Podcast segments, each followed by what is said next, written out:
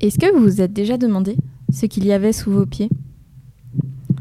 Si on grattait un petit peu, mais juste un petit peu de cette enveloppe terrestre, sur quoi on tomberait?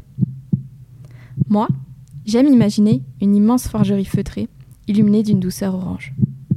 Au centre, un énorme cœur cristallin, rempli d'un magma bouillonnant, et qui se dilaterait, doucement, mécaniquement, conditionnant le rythme de la vie qui se passe au-dessus.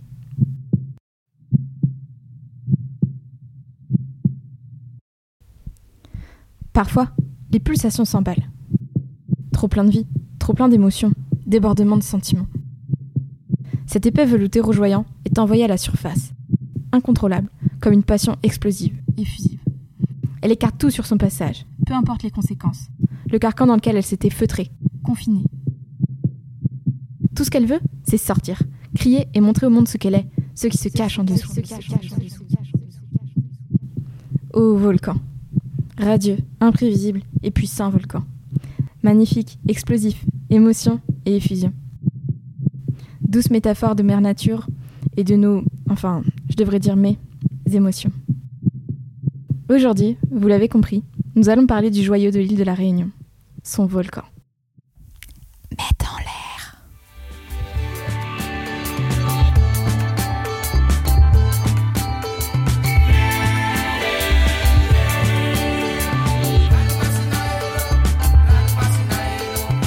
Ici Manon, en direct de la Réunion. Vous écoutez Mets en l'air, le podcast que j'aurais voulu entendre en débarquant ici. Dans chaque épisode, je vous embarque avec moi découvrir la beauté de cette île, ses trésors, les rencontres incroyables que j'ai pu faire et tout ce qui rend cette île intense. Vous êtes prêts? C'est parti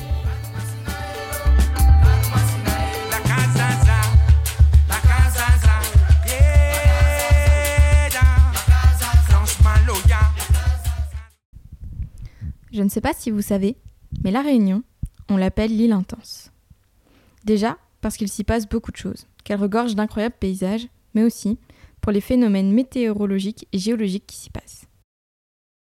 C'est en préparant mon voyage que j'ai découvert que les cyclones et des grosses dépressions arrosaient régulièrement l'île pendant l'été austral, et c'est aussi pendant ce temps-là que j'ai découvert que j'allais vivre sur une île qui possédait encore un volcan en activité. Pour vous en dire l'importance, l'eau Mahaveli, aka, la représentation la plus connue du drapeau de la Réunion, car il en existe plusieurs, s'appelle le volcan rayonnant. Dessiné par Guy Pignolet en 1957, il est composé de plusieurs éléments, dont notamment un triangle rouge sur fond bleu, avec cinq rayons jaunes qui partent du sommet de ce triangle. Ce triangle, bah, c'est ni plus ni moins que le piton de la fournaise, et ces rayons symbolisent les différentes populations venues peupler l'île au cours des siècles.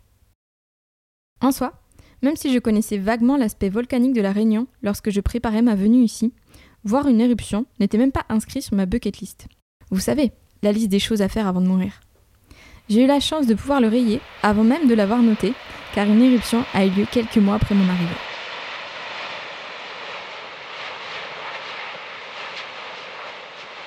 Même hors éruption, le volcan mérite largement sa réputation. Fait du hasard, ou pas, si vous me connaissez un petit peu, il s'avère que le cratère de Lemieux, c'est la première randonnée que j'ai faite en débarquant ici, après une arrivée assez mouvementée.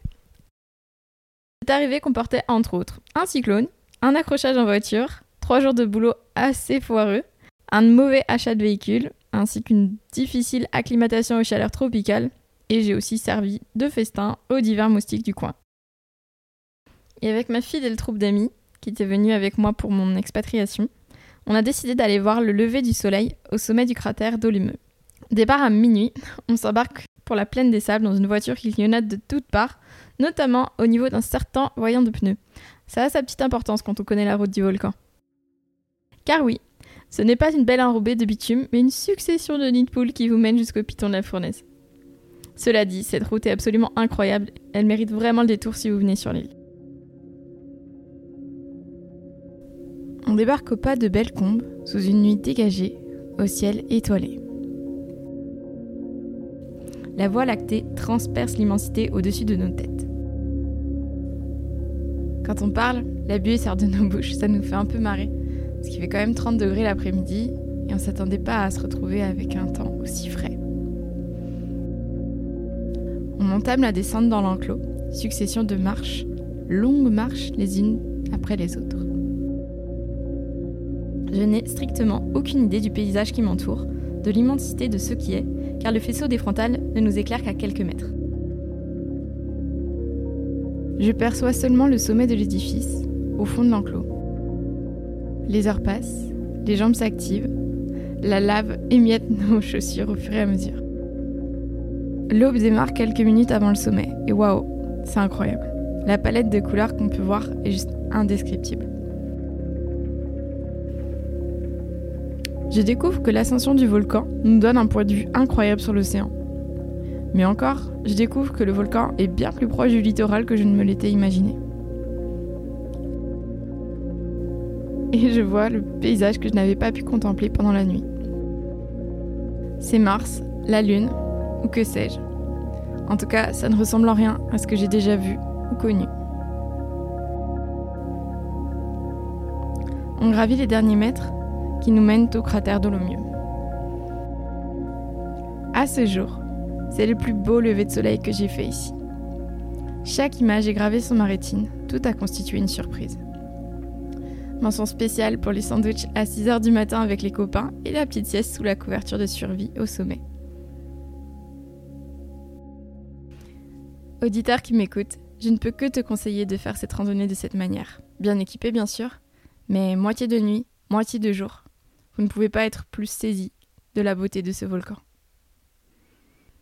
Allez, assez parlé de moi. Lorsque j'ai dit que je faisais un épisode sur le volcan, mes deux cupidons du podcast, c'est-à-dire Renaud et Charlotte, que je salue chaleureusement, ont tout de suite parlé de Florence, une guide pays passionnée que je devais absolument rencontrer. Merci Manon. Eh ben, bonsoir à tous. Euh, donc je m'appelle Florence, comme tu viens de le dire. Je suis, je suis guide touristique. Voilà, ça fait cinq ans que j'habite à la Réunion et la passion est venue euh, petit à petit, lentement mais sûrement, mais en tout cas, je me suis éprise de cette île à un point que j'ai voulu la faire partager au plus grand nombre. Donc guide touristique, aujourd'hui je travaille avec des touristes euh, locaux ou étrangers, en français ou en anglais, et on, et on s'amuse un petit peu autour de l'île et à visiter les plus beaux endroits de l'île, que sont évidemment les cirques et évidemment notre star, le volcan, le piton de la fournaise. Effectivement, nous, quand on a été présenté, euh, j'ai bien senti que c'était un sujet où ça vibrait direct. Tu en parlais avec une émotion assez particulière et euh, je savais déjà sur quel sujet j'allais t'emmener. Du coup, parle-nous un petit peu du volcan, s'il te plaît. Alors, nous sommes euh, sur une terre extrêmement vibrante à La Réunion. Et tu sais qu'elle est née il y a maintenant 3 millions d'années. Elle est née d'un point chaud. Donc, sans rentrer dans les détails, un point chaud, c'est comme une anomalie hein, dans le manteau terrestre qui laisse échapper une remontée de magma et qui a créé tout d'abord un volcan sous-marin. Le volcan sous-marin, donc euh, le point chaud s'est mis en activité il y a 5 millions d'années et le volcan sous-marin est né il y a 3 millions d'années. Donc il y a 3 millions d'années, le volcan apparaît sous le niveau de la mer et il lui a fallu 3 euh, millions d'années du coup pour émerger. Aujourd'hui, on gravite tout, donc euh, tous, nous sommes à peu près 866 000 hein, sur cette île, et nous sommes tous en train de gravir sur un volcan, l'un des plus grands de la planète, puisque son volume est, de 53 000 km3, ce qui en fait un des plus grands massifs terrestres, puisque en dessous du niveau de la mer, donc tu sais que notre, notre sommet culmine à 3070 mètres, mais en dessous, nous avons encore 4000 mètres de profondeur, jusqu'au plancher. Du coup, notre volcan fait à peu près 7000 mètres de haut. Et c'est une île qui est en perpétuel changement. Il y a une expression qui dit Rien n'est immuable sauf le changement. Et ça, c'est vraiment le vrai pour la Réunion. Rien n'est statique. Tout change, tout bouge, et même l'île prend euh, des fois des, superficies supplémentaires lors des éruptions majeures en tout cas. Donc c'est une île qui est exclusivement basaltique à 98% euh, et qui offre aussi un décor absolument phénoménal, un décor de film et, euh, un, décor et, des paysages extrêmement variés. On peut avoir ici jusqu'à 230 microclimats par jour, ce qui donne en fait une variété de paysages incroyable, unique au monde. Et c'est pour ça que j'ai choisi de m'établir ici et de faire visiter l'île pour faire comprendre au plus grand nombre en fait la chance qu'on a d'être ici. Euh, effectivement, on l'appelle l'île intense. L'île intense parce qu'elle vibre en permanence aussi. Et elle offre aussi plein plein de choses euh, à vivre. Et, et puis, bah, on aura certainement l'occasion de, parler, si tu veux, des, des éruptions, en, tout cas de, de, de, de ce qu'on connaît des éruptions de l'île. Je te remercie pour cette introduction qui était déjà une belle mise en bouche. Alors, concernant la genèse, tu me parlais d'une île qui a été poussée sous l'eau. Quel a été le lien du volcan sur la création des cirques notamment? Alors, un cirque, c'est vrai qu'ici, on parle de trois cirques. Les trois cirques encerclent euh, très joliment le Piton des Neiges, comme un trèfle à trois feuilles en fait. Le Piton des Neiges est donc le, sommet hein, de, de, la Réunion et le sommet de l'océan Indien, puisque nous culminons au-dessus de Madagascar. Donc notre sommet faisant 3070 mètres, euh, c'est le Piton des Neiges qui est finalement le volcan qui a créé l'île et qui a donc émergé comme ça il y a 3 millions d'années. Donc il avait une activité de toute façon qui était euh, exclusivement euh, explosive, c'est-à-dire une activité plutôt dangereuse avec des émissions de gaz toxiques et, puis des, fumées ardentes. C'est ce qu'on appelle les, les, volcans explosifs. Euh, petit à petit, les choses se sont modifiées. Cette activité s'est ralentie au profit d'un autre volcan qui a poussé, qui s'appelle le volcan des Alizés. Celui-ci a progressivement glissé dans l'océan jusqu'à disparaître, et sur son flanc s'est construit le piton de la Fournaise, il y a 500 000 ans. Donc le piton de la Fournaise n'a que 500 000 ans, ce qui est très jeune à l'échelle géologique. Euh, et petit à petit, la cheminée majeure du piton des neiges s'est bouchée pour laisser complètement la place au piton de la Fournaise. Aujourd'hui et depuis 15 000 ans, seul le piton de la Fournaise est en activité, l'autre étant endormi. Pas éteint, mais endormi. Donc ça, c'est pour notre histoire de notre piton de la Fournaise. Alors pour revenir au cirque, puisque tu me demandais, mais qu'est-ce que c'est un cirque? Alors c'est intéressant parce qu'à La Réunion, c'est quand même assez unique encore une fois. En général, un cirque se crée après une ère glaciaire. Ici, c'est après un volcanisme intensif comme celui-ci. Et c'est ça qui fait l'unicité, enfin le caractère unique des cirques de La Réunion, c'est sa création, c'est son mode d'apparition. Donc les trois cirques, en fait, il y en avait quatre. Mais le cirque des Marsouins, qui est à l'emplacement de Bébourg-Bélouve, s'est comblé suite à une éruption du Piton des Neiges. Donc aujourd'hui, il n'en reste que, trois, que l'on connaît bien sûr, qui, sont donc Salazie, Mafat et Silaos, et qui offrent un territoire, encore une fois, unique de par sa création, mais unique aussi euh, visuellement et esthétiquement, euh, et d'ailleurs, Silaos est le cirque le plus enclavé et euh, offre aussi, bah, donc quand tu rentres au fur et à mesure de ces cirques, tu as des remparts absolument vertigineux qui font que ce caractère unique, on les a classés au patrimoine mondial de l'UNESCO le 1er août 2010. Donc le 1er août 2010 c'est une date qui, où la Réunion entre dans l'histoire, puisque enfin on reconnaît les pitons, les cirques et les remparts de la Réunion. Voilà. Alors, la création d'un cirque, ça s'est fait au fur et à mesure des éruptions. Donc ce n'est pas un cratère, ce n'est pas une caldeira, un cirque. Un cirque, là, à la Réunion, c'est le résultat des éruptions et des effondrements majeurs de l'île, du Piton des Neiges. Donc une éruption euh, se produit, des effondrements majeurs avec l'érosion. L'érosion, c'est quoi? Ce sont les pluies, ce sont les climats c'est les vents, c'est tous les résultats de ces climats-là qui sont extrêmes, qui ont façonné les reliefs au fur et à mesure et qui ont donc avec l'érosion et donc l'eau qui fait s'échapper toutes ces roches qui, qui, finalement euh, partent vers la mer, euh, creusent petit à petit et avec des, des milliers d'années forment au final un cirque. Donc aujourd'hui, on, on a ces trois gigantesques canyons qui sont les résultats de ce cycle d'éruption, effondrement, reconstruction. Voilà. Donc ça, c'est une histoire assez, assez, encore une fois, euh, qu'on ne retrouve nulle part ailleurs, en fait, sur la planète. Voilà.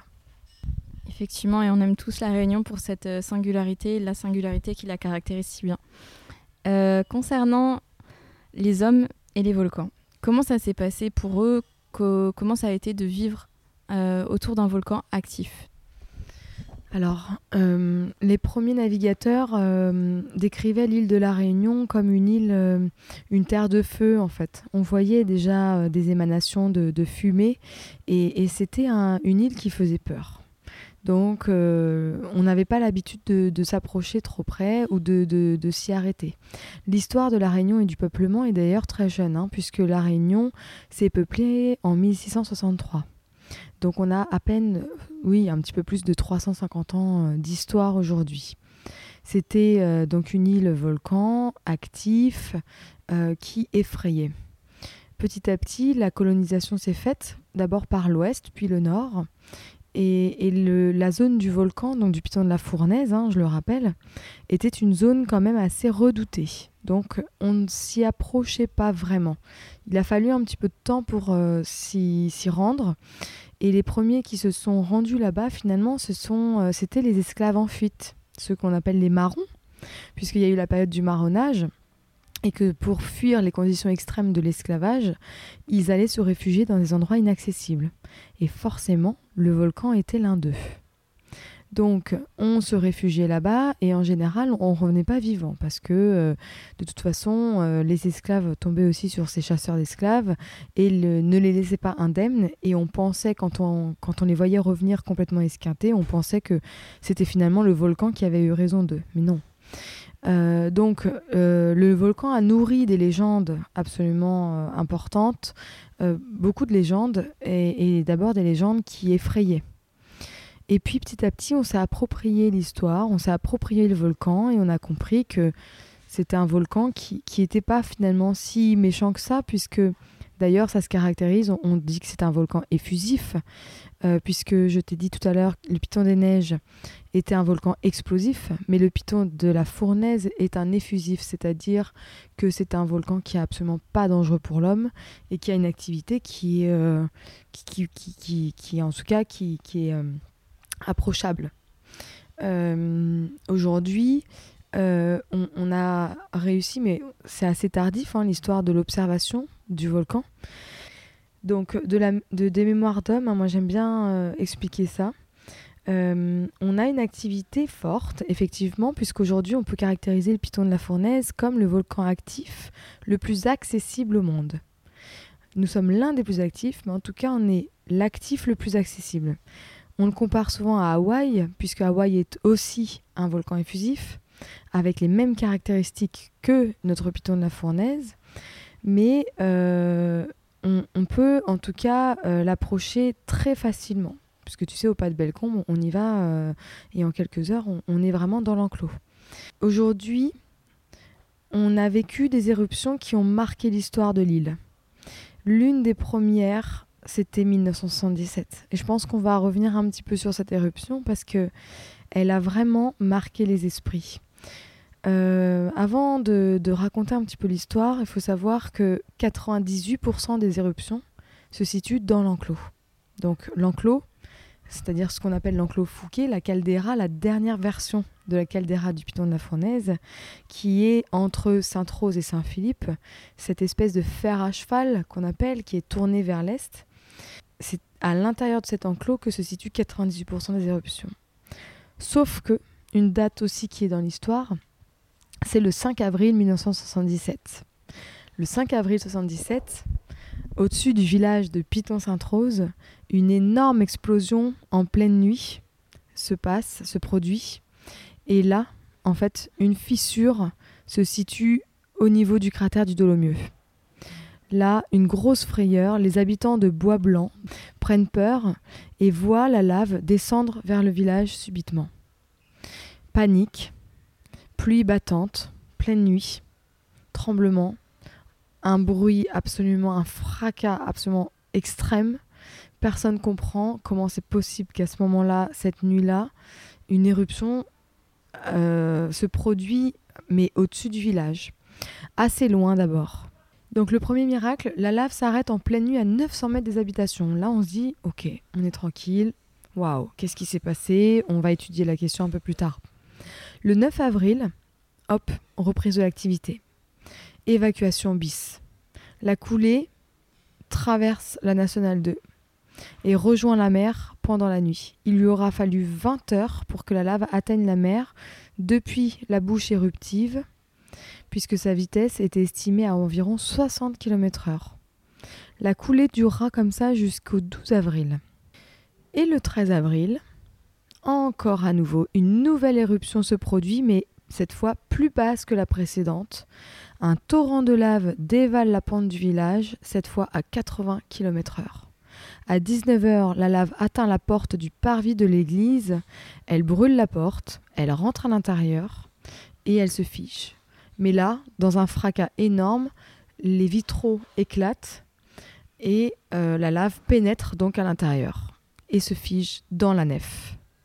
Le deuxième miracle, c'est maintenant. C'est que la lave s'arrête après 3 mètres à l'intérieur de la nef de l'église et la contourne en se dirigeant vers la mer et poursuit sa route effrénée. Et là, comme ça, ça durera jusqu'au 16 avril, la fin du cauchemar. Je dis ça exprès puisque c'est vraiment comme ça que ça a été vécu par les habitants. Donc, au final, la lave aura dévalé les pentes hors enclos dans un endroit qui n'a normalement où il n'y a pas d'éruption, surprend les habitants avec des rebondissements nombreux puisqu'on pense que c'est fini, mais ça revient et encore à nouveau et l'activité reprend. Mais elle descend quand même à une vitesse qui est assez importante. Elle prendra sur son passage 34 maisons, elle ensevelira en tout cas toutes les maisons, mais ne fera aucune victime, ni humaine ni animale.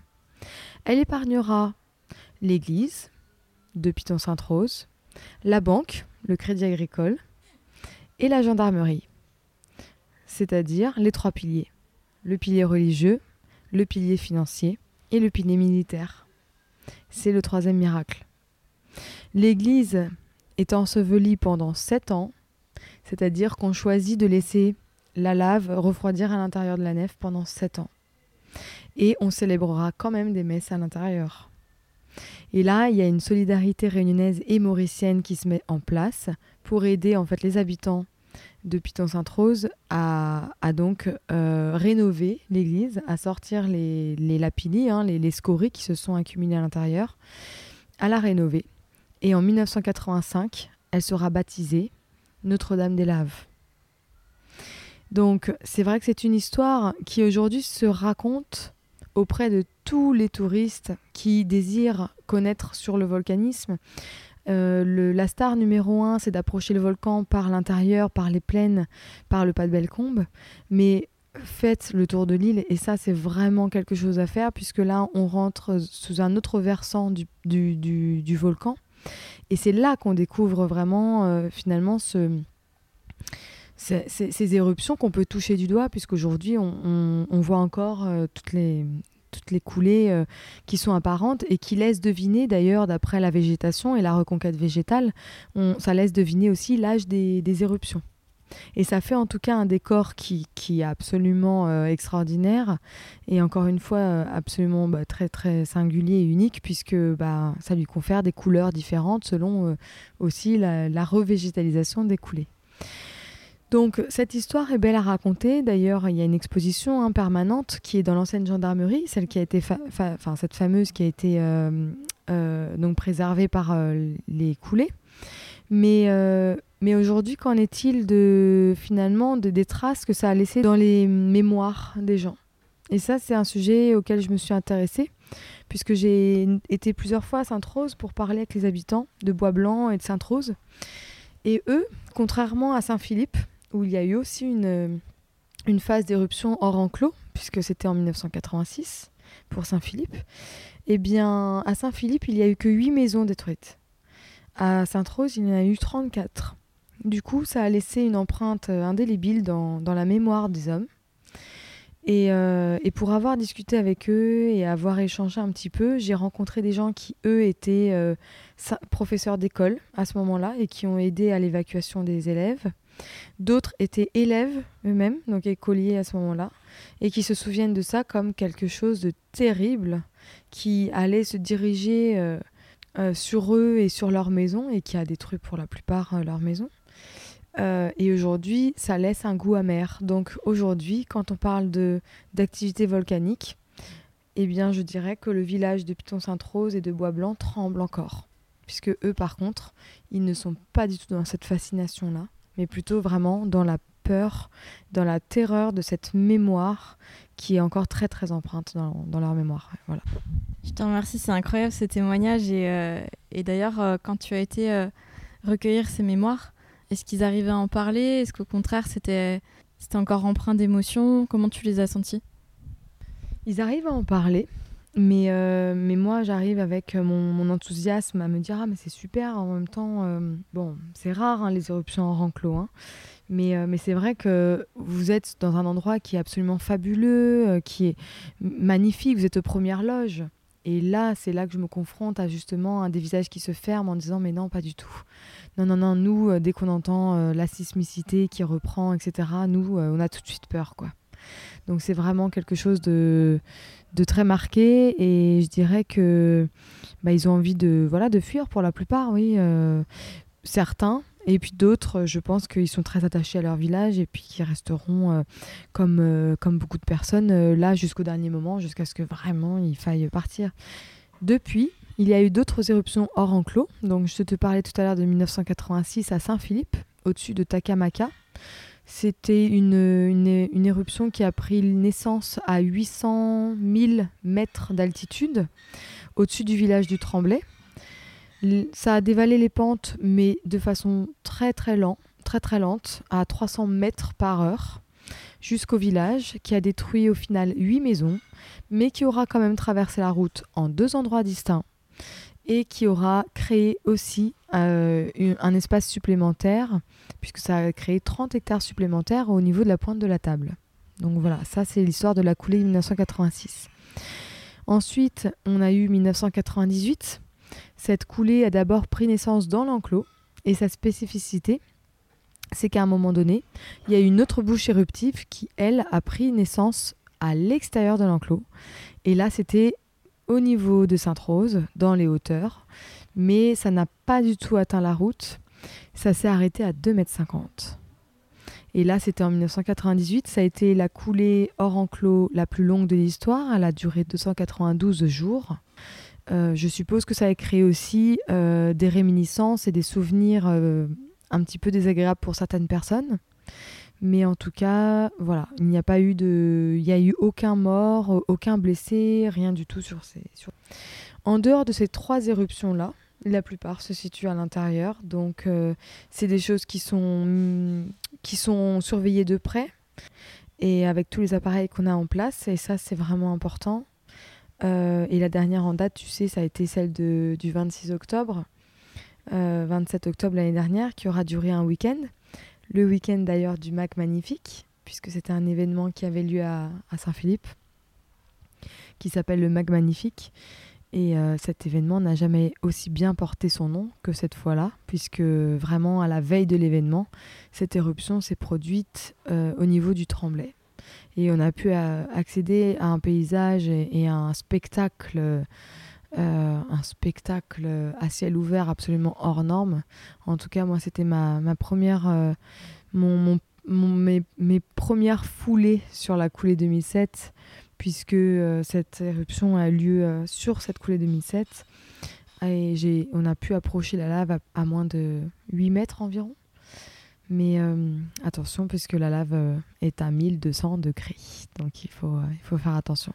En tout cas, voilà pour les éruptions connues, hors enclos et dans l'enclos. Voilà pour cette année et on attend la prochaine avec impatience. Et bientôt, j'espère, pouvoir illustrer encore mieux ce podcast. concernant d'ailleurs ta routine éruption, toi, quand il y a une éruption, qu'est-ce que tu fais? Eh ben, je prends mon sac qui est déjà préparé dans ma voiture. Et, euh, et en général, j'essaie d'y aller. Donc là, j'avais eu la chance de pouvoir euh, y assister euh, aux premières loges, puisque j'étais. De toute façon, je travaillais sur le lieu la veille, donc c'était un petit peu le hasard.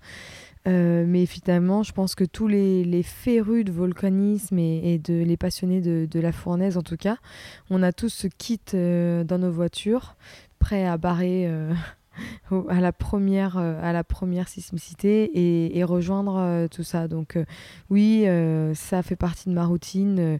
le monde s'arrête et je pense que l'île de la Réunion est un peu en, en transe quand ça se passe. quoi. C'est clair, moi la première, on est tous sur Freedom à regarder un petit peu euh, où est-ce qu'on peut la voir, euh, est-ce qu'il y a des bouchons, etc. Donc euh, merci. Je voulais te demander, toi qui as un, lien si particulier avec le volcan, comment ça s'est produit? Et est-ce que tu aurais un message à faire passer par rapport à ça? Bon, alors déjà, je vais faire une petite révélation. Je suis signe de feu. je suis Sagittaire, donc je pense que le volcan, il y, y, a quelque chose, il y a un lien automatique avec ça. Euh, j'ai profité d'autres voyages pour visiter d'autres volcans du monde. Et c'est vrai que ça a fait naître mon envie d'aller un peu euh, partout. Là où on ne pense pas forcément, à l'Islande, hein, ça c'est Aline qui m'avait donné l'idée aussi, parce qu'il y a pas mal de volcans là-bas.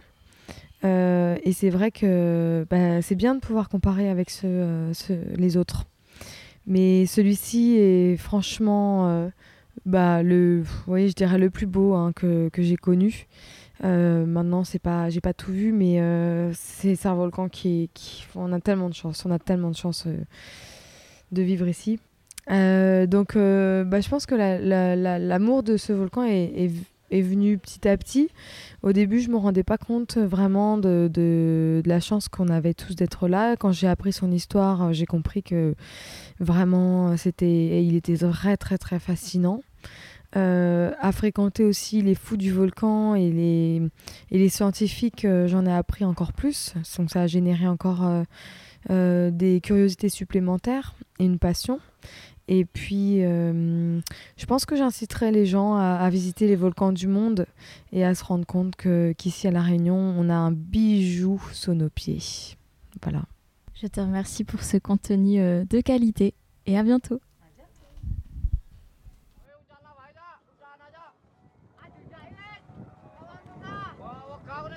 Pour réaliser cet épisode, j'ai fait quelques recherches sur le volcan, notamment à propos des mythes et des croyances. Par exemple, en Indonésie, c'est plutôt la religion hindoue qui commande le comportement des hommes vis-à-vis des volcans. À Bromo, dans l'est de l'île de Java, il existe un rendez-vous lors de la pleine lune du mois de juillet. Le Kesodo, où pèlerins et prêtres hindous vont rendre hommage au volcan en leur lançant dans le cratère une partie des récoltes au petit matin en guise d'offrande pour remercier les divinités de fertiliser les terres. Il paraît que c'est un moment de communion unique à vivre.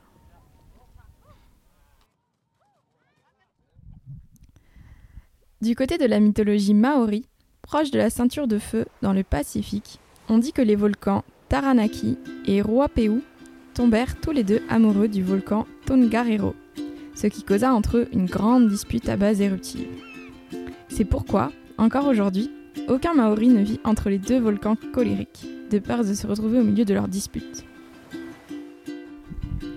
D'ailleurs, dans cette culture, il n'est pas rare qu'on donne au volcan la propriété d'un corps mouvant, à l'image du court-métrage Pixar qui introduit le film Vaiana.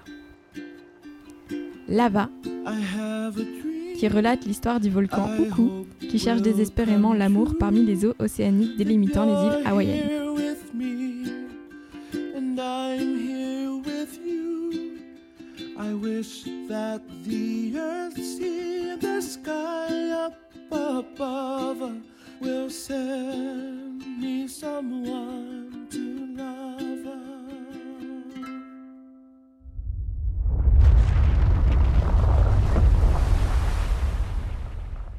Dans la mythologie grecque et romaine, le volcan serait plutôt vu comme le lieu de vie du dieu du feu et forgeron Vulcain, ou Héphaïstos en grec. Lorsqu'il activait sa forge, Vulcain faisait jaillir les flammes au-dessus.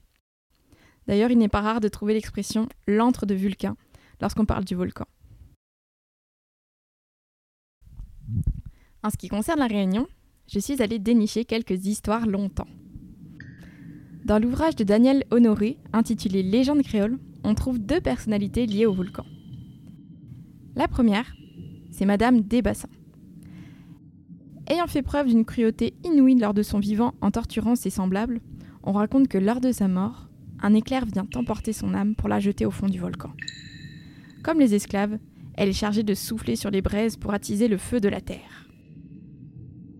Avant l'éruption, on entend le fouet claquer et Lucifer crier Sauf, Madame des Bassins, sauf Il paraît qu'une de ses colocataires au fond du cratère serait la célèbre Grand-Mère figure mythique créole. Ses origines sont un peu obscures. On ne sait pas trop si elle est femme d'engagée ou elle-même esclave, malgache ou plutôt africaine. On lui prête néanmoins des pouvoirs de guérisseuse.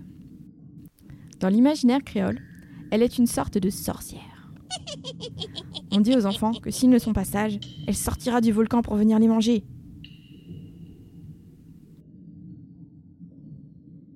Je sais pas vous, mais moi, la mythologie, ça m'a toujours fasciné. Dans tout ce que j'ai lu autour du volcan, on note un certain lien entre le divin et l'imaginaire dans chacune de ces histoires. Néanmoins, je me suis dit qu'il était maintenant l'heure d'aller chercher des explications scientifiques du phénomène. Pour ça, je suis allée rencontrer Aline Pelletier, directrice de l'Observatoire du Piton de la Fournaise, pour me fournir ces précieux éléments. Bonjour, donc je suis Aline Pelletier, je suis la directrice de l'Observatoire volcanologique du Piton de la Fournaise et je suis également une scientifique donc, qui étudie au plus près euh, ce volcan. Tu interviens avec moi euh, aujourd'hui pour parler du volcan. Et qu'est-ce qu'un volcan? Alors, vaste question. Donc, il faut savoir déjà que le volcan, c'est un système qui permet à la Terre de se refroidir. Puisque la Terre, c'est une masse qui est très chaude, qui était très très chaude lors de sa formation, et donc elle va libérer sa chaleur par les édifices volcaniques. Donc si on reprend la base, il faut savoir que euh, la Terre est constituée de plusieurs couches. Donc la couche la plus superficielle, c'est la croûte, qui fait à peu près euh, quelques kilomètres d'épaisseur. Et ensuite, on a ce qu'on appelle le manteau. Et ensuite, vous avez au centre de la Terre le noyau. Et donc ce manteau, à l'état normal, il est euh, rigide, il n'est pas euh, liquide. Et à certains points du globe, il va fondre, donc ce sont des anomalies, et former du magma. Et ce magma, en remontant par densité, puisque c'est moins dense que le manteau normal, il va se libérer au niveau des volcans. Et donc il faut savoir que ces volcans, ils ne se trouvent pas n'importe où. Donc c'est la croûte dont je vous ai parlé, donc qui forme donc euh, la petite peau d'orange euh, autour de, la Terre, euh, est fragmentée. Donc il y a plusieurs plaques tectoniques. Et en général, on retrouve ces volcans au niveau des plaques tectoniques, puisque c'est là qu'on a de la fusion du manteau au niveau de ces bordures de plaques. Sauf que nous, à l'île de la Réunion, on est au milieu d'une plaque, on n'est pas en bordure du plaque. Donc c'est un peu plus anomalique. Et tout ça est lié au fait qu'en profondeur, on a des anomalies radioactives, quelque part très certainement entre le noyau et le manteau, ou entre euh, le manteau supérieur et le manteau inférieur, qui fait qu'on va avoir une fusion euh, de ce manteau. Et donc cette fusion va générer du magma, il va remonter et générer donc du volcanisme. Et c'est ça qui a donné naissance à l'île de la Réunion et à toutes les îles qui sont alignées euh, entre l'île de la Réunion et l'Inde. Il faut savoir qu'il y a tout un chapelet d'îles qui sont liées donc au même point chaud, puisqu'on est un volcanisme de point chaud. Donc Maurice, par exemple, qui était l'île juste avant euh, l'île de la Réunion. Et on remonte comme ça jusqu'au Lacadive, Maldives, et jusqu'aux trappes du Décan euh, en Inde. Donc ces fameuses trappes du Décan, qui sont formées il y a 65 millions d'années, puisqu'il y a 65 millions d'années, l'Inde était au niveau de l'île de la Réunion, et les plaques ont bougé ensuite vers le nord-est, et qui ont formé donc un, magmatisme, un volcanisme très important, et dont certains disent qu'il serait à l'origine de l'extinction des dinosaures. Bah, merci pour ce petit rappel euh, historique et géographique. Et du coup, la Réunion est la dernière île formée par ce point chaud, c'est ça? Effectivement, donc actuellement, l'île de la Réunion est la plus proche de ce point chaud et donc est sortie euh, de la mer euh, récemment, enfin récemment à l'échelle géologique, hein, il y a entre 3 et 10 millions d'années, et donc elle est la plus récente de tout ce chapelet d'îles. Alors là, donc historiquement, on pensait que c'était 3 millions d'années, puisqu'il y avait des échantillons qui avaient été datés à 3 millions d'années. Euh, il y a des nouveaux échantillons qui ont été retrouvés et qui ont été datés il y a 10 millions d'années. Donc, ils seraient plus anciens que prévu. Donc euh, là, ça remet un petit peu en cause la datation et donc euh, l'âge de l'île de la Réunion. Mais ces âges vont devoir être confirmés par d'autres analyses pour pouvoir confirmer cet âge plus ancien que prévu. D'accord. Et donc, à l'origine, la Réunion était un, un immense volcan, juste un seul volcan, un grand sommet, c'est ça? Voilà, donc avant tout, la Réunion, c'est un seul et unique volcan, c'est le Piton des Neiges donc le Piton des Neiges, qui s'est formé, donc, comme je vous l'ai dit, il y a 3 millions d'années. Et en fait, après, est apparu le Piton de la Fournaise, qui est juste une toute petite verrue sur le flanc est du Piton des Neiges. Et lui, le Piton de la Fournaise, il est relativement récent, il y a 500 000 ans. Donc pendant à peu près 500 000 ans, puisque le Piton des Neiges, la dernière activité date il y a 12 000 ans, on a eu une activité euh, concomitante entre les deux volcans, Piton des Neiges, Piton de la Fournaise. Mais il faut bien visualiser l'île de la Réunion comme un massif unique euh, dont la majorité est le Piton des Neiges et le Piton de la Fournaise est juste agrandi à l'est du Piton des Neiges. Du coup, le Piton de la Fournaise est actif, le Piton des Neiges ne l'est plus. Alors, le Piton des Neiges n'est pas considéré comme éteint, il est juste endormi. Il faut savoir que sa dernière activité était à peu près il y a 12 000 ans, donc ce qui à l'échelle géologique est très faible, puisqu'en général on considère 50 000 ans pour considérer un volcan comme éteint. Donc il n'est pas impossible qu'un jour le Piton des Neiges puisse se réveiller, et c'est pour ça également qu'on a de l'instrumentation sur le Piton des Neiges pour enregistrer donc les, moindres soubresauts de ce, volcan. Il faut savoir qu'on a également toujours de, la sismicité qui est enregistrée sur le Piton des Neiges. On a également toujours des, des sources chaudes, donc qui montrent qu'on a quand même quelque chose qui se passe en profondeur. Il faut savoir aussi un point important que les gens ne, connaissent pas forcément, c'est qu'il y a un réservoir de magma qui est connu sous la plaine des Palmistes, à à peu près 30 km de profondeur, qui actuellement alimente le piton de la Fournaise, mais qui a très bien pu alimenter avant le piton des Neiges et qui pourrait de nouveau dans le futur alimenter le piton des Neiges. Donc on suit également de près l'activité du piton des Neiges. Ok, bah je pensais pas vivre sur une île aussi bouillante. Euh, quels seraient les risques d'une éventuelle éruption déjà bah, de nouveau du Piton des Neiges? Tu parlais d'une éruption euh, explosive. Alors il faut savoir qu'en général, on a deux types de manifestations volcaniques sur un volcan. On parle de volcanisme effusif ou explosif.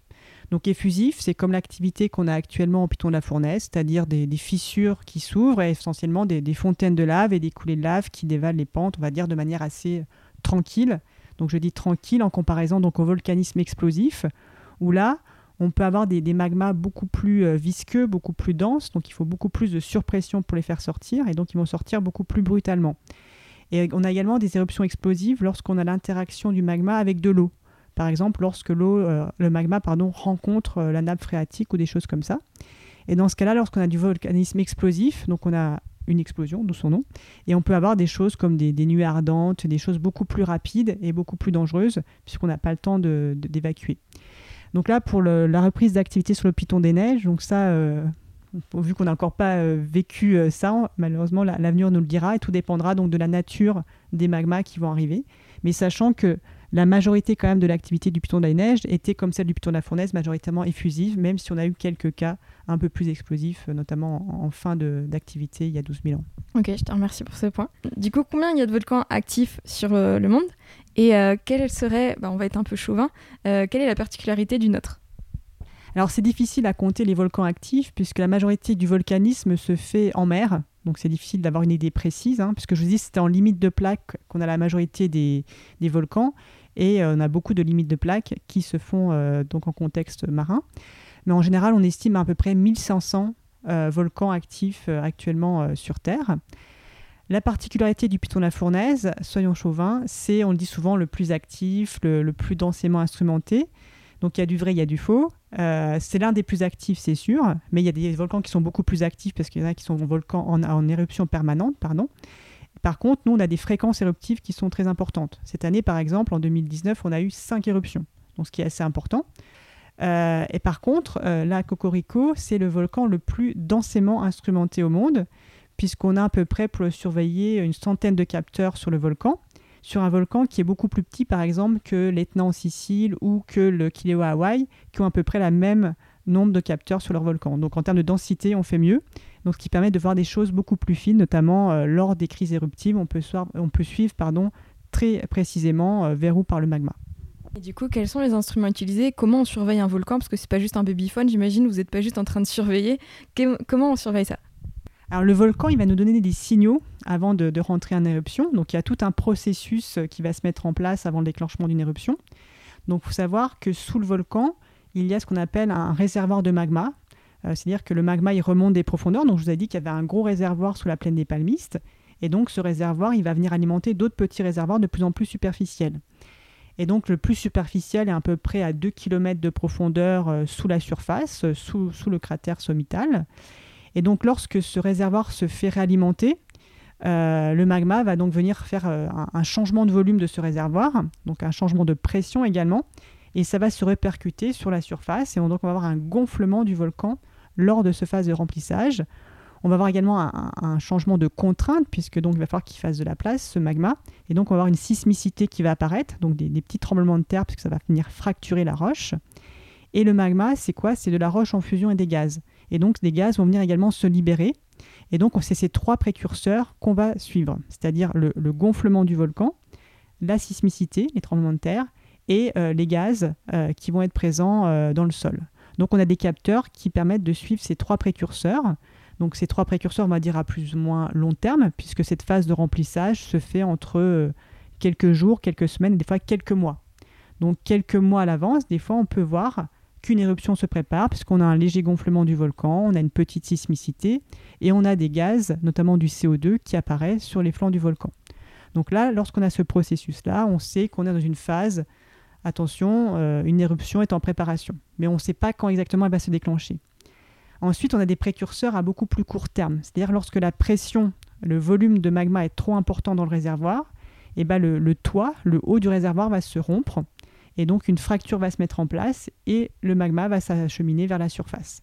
Et ça, par contre, c'est très rapide. Donc entre quelques dizaines de minutes et quelques heures, on va avoir euh, ce qu'on appelle une crise sismique, jusqu'à 1000 séismes par heure, des déformations qui peuvent atteindre jusqu'à une dizaine de centimètres, voire jusqu'à un mètre, et des gaz également qui vont s'échapper. Donc là également, on va suivre ces trois choses et on va pouvoir donc alerter euh, la préfecture pour prendre les mesures nécessaires pour protéger la population. J'ai plein de questions qui me sont venues. Euh, du coup, on ne peut pas prédire quand. Est-ce qu'on peut prédire où? Est-ce qu'on peut prédire combien de temps? Alors, quand l'instant précis, non. On sait juste dans une phase de préparation d'éruption. Par contre, lorsqu'on a la crise sismique, là, on sait que le magma est en train de se propager vers la surface et que l'éruption devient imminente. Donc imminente, on sait qu'à l'échéance de quelques heures, là, on aura l'éruption. Donc c'est la seule chose qu'on peut dire. Ou ça, effectivement, on peut le suivre puisqu'on a des capteurs euh, qui sont installés partout sur le volcan, donc un, réseau très dense, je l'ai dit. Et donc, on peut voir en temps réel où est le magma, où est sa propagation. Et donc, justement, pendant cette phase de crise sismique, par exemple la dernière qui a duré plus de 9 heures, on donnait l'information en temps réel à la préfecture en disant là, ça part vers le sud-est, attention. Et là, attention, ça se rapproche même du rempart. Donc, on pouvait suivre en temps réel où il était. Et ensuite, lorsque l'éruption démarre, on a un autre type de signal qui apparaît sur nos enregistrements, c'est-à-dire que si on n'a pas de retour visuel parce qu'il fait pas beau, parce qu'on n'a pas pu envoyer d'équipe sur le terrain, on a ce qu'on appelle le trémor volcanique, qui est en fait un, signal qui est lié à la vibration du sol lorsque le magma arrive en surface. Et à ce moment-là, on sait que l'éruption a débuté. Et là également, grâce à la densité d'instrumentation, on peut suivre, on peut savoir, pardon, approximativement où est localisée l'éruption et donner là aussi en temps réel l'information à la préfecture. Ok, super précis en fait. Et euh, du coup, les personnes qui sont à proximité de la zone, donc par exemple vous, à l'observatoire, vous êtes euh, au tampon, donc ceux qui ne situent pas trop, on est un petit peu en, dessous du volcan, en tout cas de, de l'enclos. Est-ce que vous sentez les crises sismiques à cet endroit-là?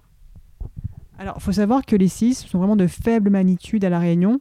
Et à part deux ou trois exemples qui ont été recensés depuis la création de l'observatoire, les sismes ne sont pas ressentis, même lorsqu'on est sur le volcan.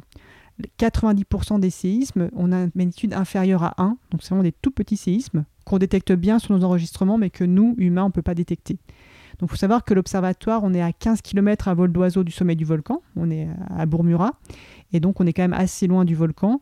Et à part donc euh, un gros séisme qui a eu lieu en 2007, qui est un magnitude gros entre guillemets, hein, parce que c'est gros pour le piton de la fournaise de magnitude 3 qui a été ressenti par des gens qui étaient à proximité, en général la sismicité n'est pas ressentie. Et du coup, comment, comment toi, Aline Pelletier, euh, gardienne du volcan, euh, c'est quoi ta routine éruption? Alors on a, tout un protocole à l'observatoire euh, lorsqu'effectivement on a une crise sismique qui est enregistrée. Donc il faut savoir déjà que le volcan est surveillé H24. Donc tous les jours, il y a une personne d'astreinte à l'observatoire qui vérifie donc plein de choses. Déjà que ça fonctionne, les instruments fonctionnent, qui fait le dépouillement de l'activité et qui envoie les bulletins quotidiens. Et ensuite, lorsqu'il y a une éruption, il y a une alarme qui va appeler, euh, lorsqu'il y a une crise sismique avant l'éruption, lorsqu'il y a la crise sismique pré-éruptive, il y a une alarme qui va donc appeler la personne d'astreinte. Et donc la personne d'astreinte doit vérifier certaines choses pour voir si ce n'est pas une fausse alarme.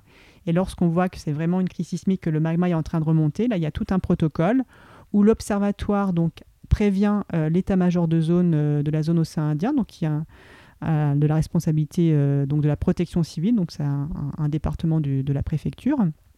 Et donc on prévient la préfecture et la préfecture va donc, euh, le préfet va donc changer les niveaux d'alerte en fonction de nos observations. Donc il y a le déclenchement du plan sec Python la fournaise et en fonction de nos observations. Donc là si on passe dans une crise sismique éruption imminente, le préfet va donc prendre la décision de passer en alerte 1 éruption imminente et qui a pour conséquence donc de la fermeture euh, de l'accès au volcan.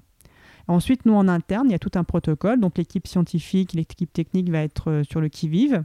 On va donc suivre tous ces signaux pendant la crise sismique. On va localiser la sismicité, localiser les déformations pour pouvoir suivre tout ça en temps réel et donner à chaque fois, lorsqu'on a une nouvelle information, l'information à la préfecture. Et ensuite, il y aura toutes les actions de communication. Une fois que la préfecture aura communiqué sur les changements de niveau d'alerte, donc nous après on pourra communiquer donc euh, soit via les médias, soit via les réseaux sociaux sur euh, le déroulement de, de l'activité.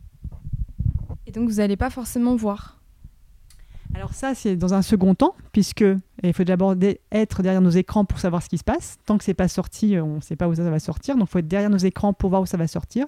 Et une fois que c'est sorti, effectivement, là, on va avoir une équipe sur le terrain. Donc suivant la localisation, bah, soit à pied, soit en hélicoptère. Souvent avec le concours de la SAG, donc de la section aérienne de gendarmerie, on peut avoir un premier survol pour voir la localisation précise euh, de l'éruption.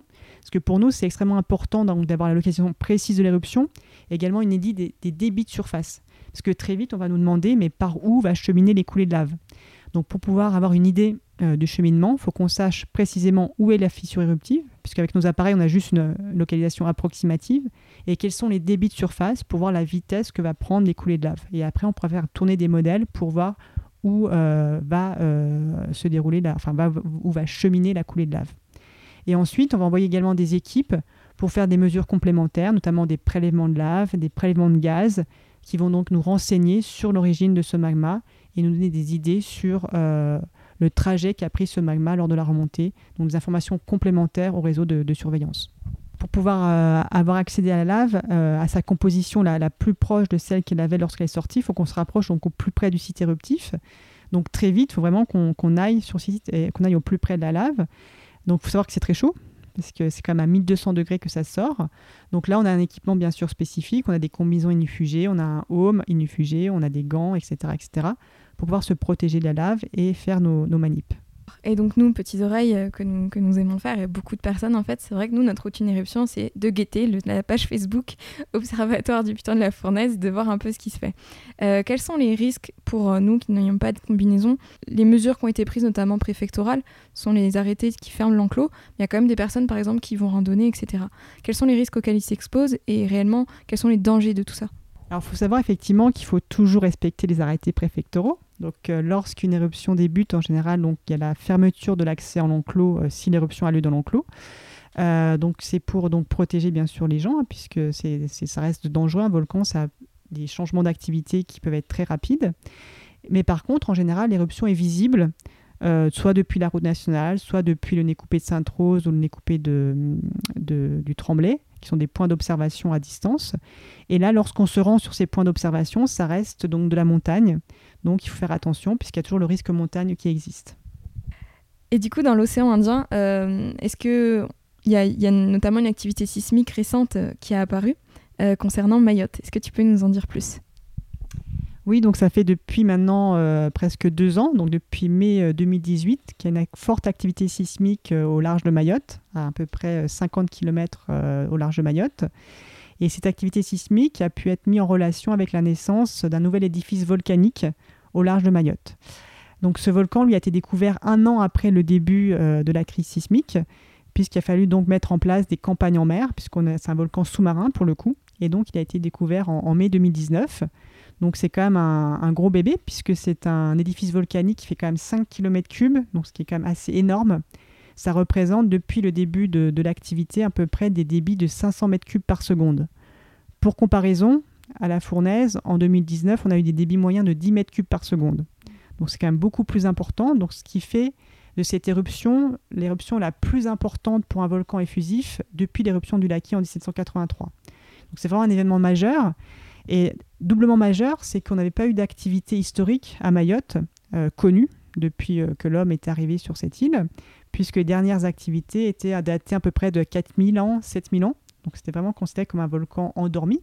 Et là, donc, on a la chance scientifiques, parce que pour la population, c'est quand même plus, plus délicat et je comprends que les gens euh, restent inquiets. Mais pour les scientifiques, euh, c'est quand même une chance de pouvoir vivre ça, 4000 ans après la dernière activité, de voir la naissance d'un nouvel édifice volcanique sur une île dont l'activité était considérée comme euh, éteinte, enfin endormie depuis 4000 ans. Et donc, on a donc depuis, enfin, on va avoir en 2020 euh, la surveillance de ce volcan, en plus de la surveillance du piton de la Fournaise, à faire depuis l'observatoire, euh, puisque pour l'instant, on est le centre euh, français le, plus proche dans la zone, avant que quelque chose se mette en place sur Mayotte pour surveiller ce nouvel édifice volcanique. En tout cas, scientifiquement parlant, comme tu dis, c'est une aubaine.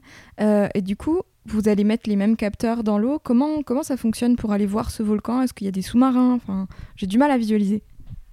Alors déjà, il euh, faut savoir que des, volcans euh, sous-marins, donc je vous ai dit, il y en a beaucoup. Il y en a beaucoup qui passent inaperçus puisqu'il n'y a pas de terre à côté. Donc là, on l'a vu parce qu'il y avait quand même des stations euh, GPS, notamment des stations sismiques qui existaient sur l'île de Mayotte et donc qui ont permis donc de voir cette crise sismique qui était ressentie également par la population et de voir également ces déplacements de l'île. Donc on retrouve le même précurseur que pour notre piton de la fournaise, c'est-à-dire de la sismicité, dégonflement, dégonflement euh, est donc visible sur la, sur la déformation de, l'île, mais c'est pas suffisant. Euh, pour pouvoir surveiller ce volcan. Donc on a mis des capteurs en mer, ce qu'on appelle des, des, OBS, ce sont des, des, sismomètres sous-marins. Donc on met sur le plancher océanique. Par contre, ils ne permettent pas de faire du temps réel. Il faut donc aller les récupérer régulièrement pour pouvoir voir ce qu'ils ont enregistré. Après, pour la détection de ce, de ce volcan, donc en fait, ce sont des, images passives qui sont faites à bord d'un bateau. Donc il y a un bateau qui est passé au-dessus. Donc au début, on ne savait pas où il était ce volcan. Donc c'était grâce au, Marion Dufresne, donc un, bateau bien connu des, Réunionnais, un bateau scientifique. Donc il a fait pas mal d'allers-retours sur la zone jusqu'à un moment avec un, radar, donc euh, pour voir la bathymétrie, euh, donc les fonds sous-marins avec un radar. Et par comparaison avec une ancienne bathymétrie, par comparaison, on a pu voir qu'à un endroit, il y avait un nouvel édifice qui était apparu. Donc c'est comme ça qu'on a pu mettre en évidence ce nouvel édifice volcanique. Ensuite, il y a des dragages qui ont été faits. Donc il faut savoir que ce volcan, il est quand même à 3000 mètres de fond. Donc c'est profond. Il fait quand même déjà 800 mètres d'eau. C'est comme un, beau bébé, mais il, y a encore du temps avant qu'il sorte s'il sort un jour. Hein. Donc il y a des dragages qui ont été faits pour récupérer des, échantillons. Donc pour voir ces coulées fraîches. Et également donc un petit robot qui a été envoyé pour faire des prises de vue. Donc ça ressemble beaucoup, nous, à nos laves qu'on a lorsqu'on a une de, la lave qui arrive en mer, c'est-à-dire des, laves en coussin, qui prennent des formes de coussins, puisque la lave va vite se refroidir lorsqu'elle va arriver euh, au contact de l'eau. Donc des laves assez fluides qui ont été observées sur ce volcan. du coup, euh, tu disais que la population était moins chanceuse. Quels sont les risques à moyen terme, long terme pour Mayotte en fait? Alors, il faut savoir qu'au début de la crise sismique, il y a eu quand même des, très gros séismes. Hein. Il y a eu un séisme 5.9, ce qui est beaucoup pour euh, un contexte justement intraplaque euh, lié à, un volcanisme. Donc il y a eu quelques dommages euh, sur des bâtiments. Et bien sûr, pendant un an, la crainte de la population de ne pas savoir à quoi était lié ce volcanisme. Donc maintenant, au moins, on peut rattacher cette crise sismique à la naissance de ce volcan, donc ce qui permet donc de, mieux connaître l'origine de ces sismes et finalement de, peut-être avoir moins peur et d'appréhender plus euh, le phénomène. Maintenant, la suite, donc euh, là, il y, a, divers scénarios qui vont être évalués par la communauté scientifique, puisque très vite, euh, les ministères ont donné les moyens aux scientifiques de suivre cette crise. Donc, on a des instrumentations en plus.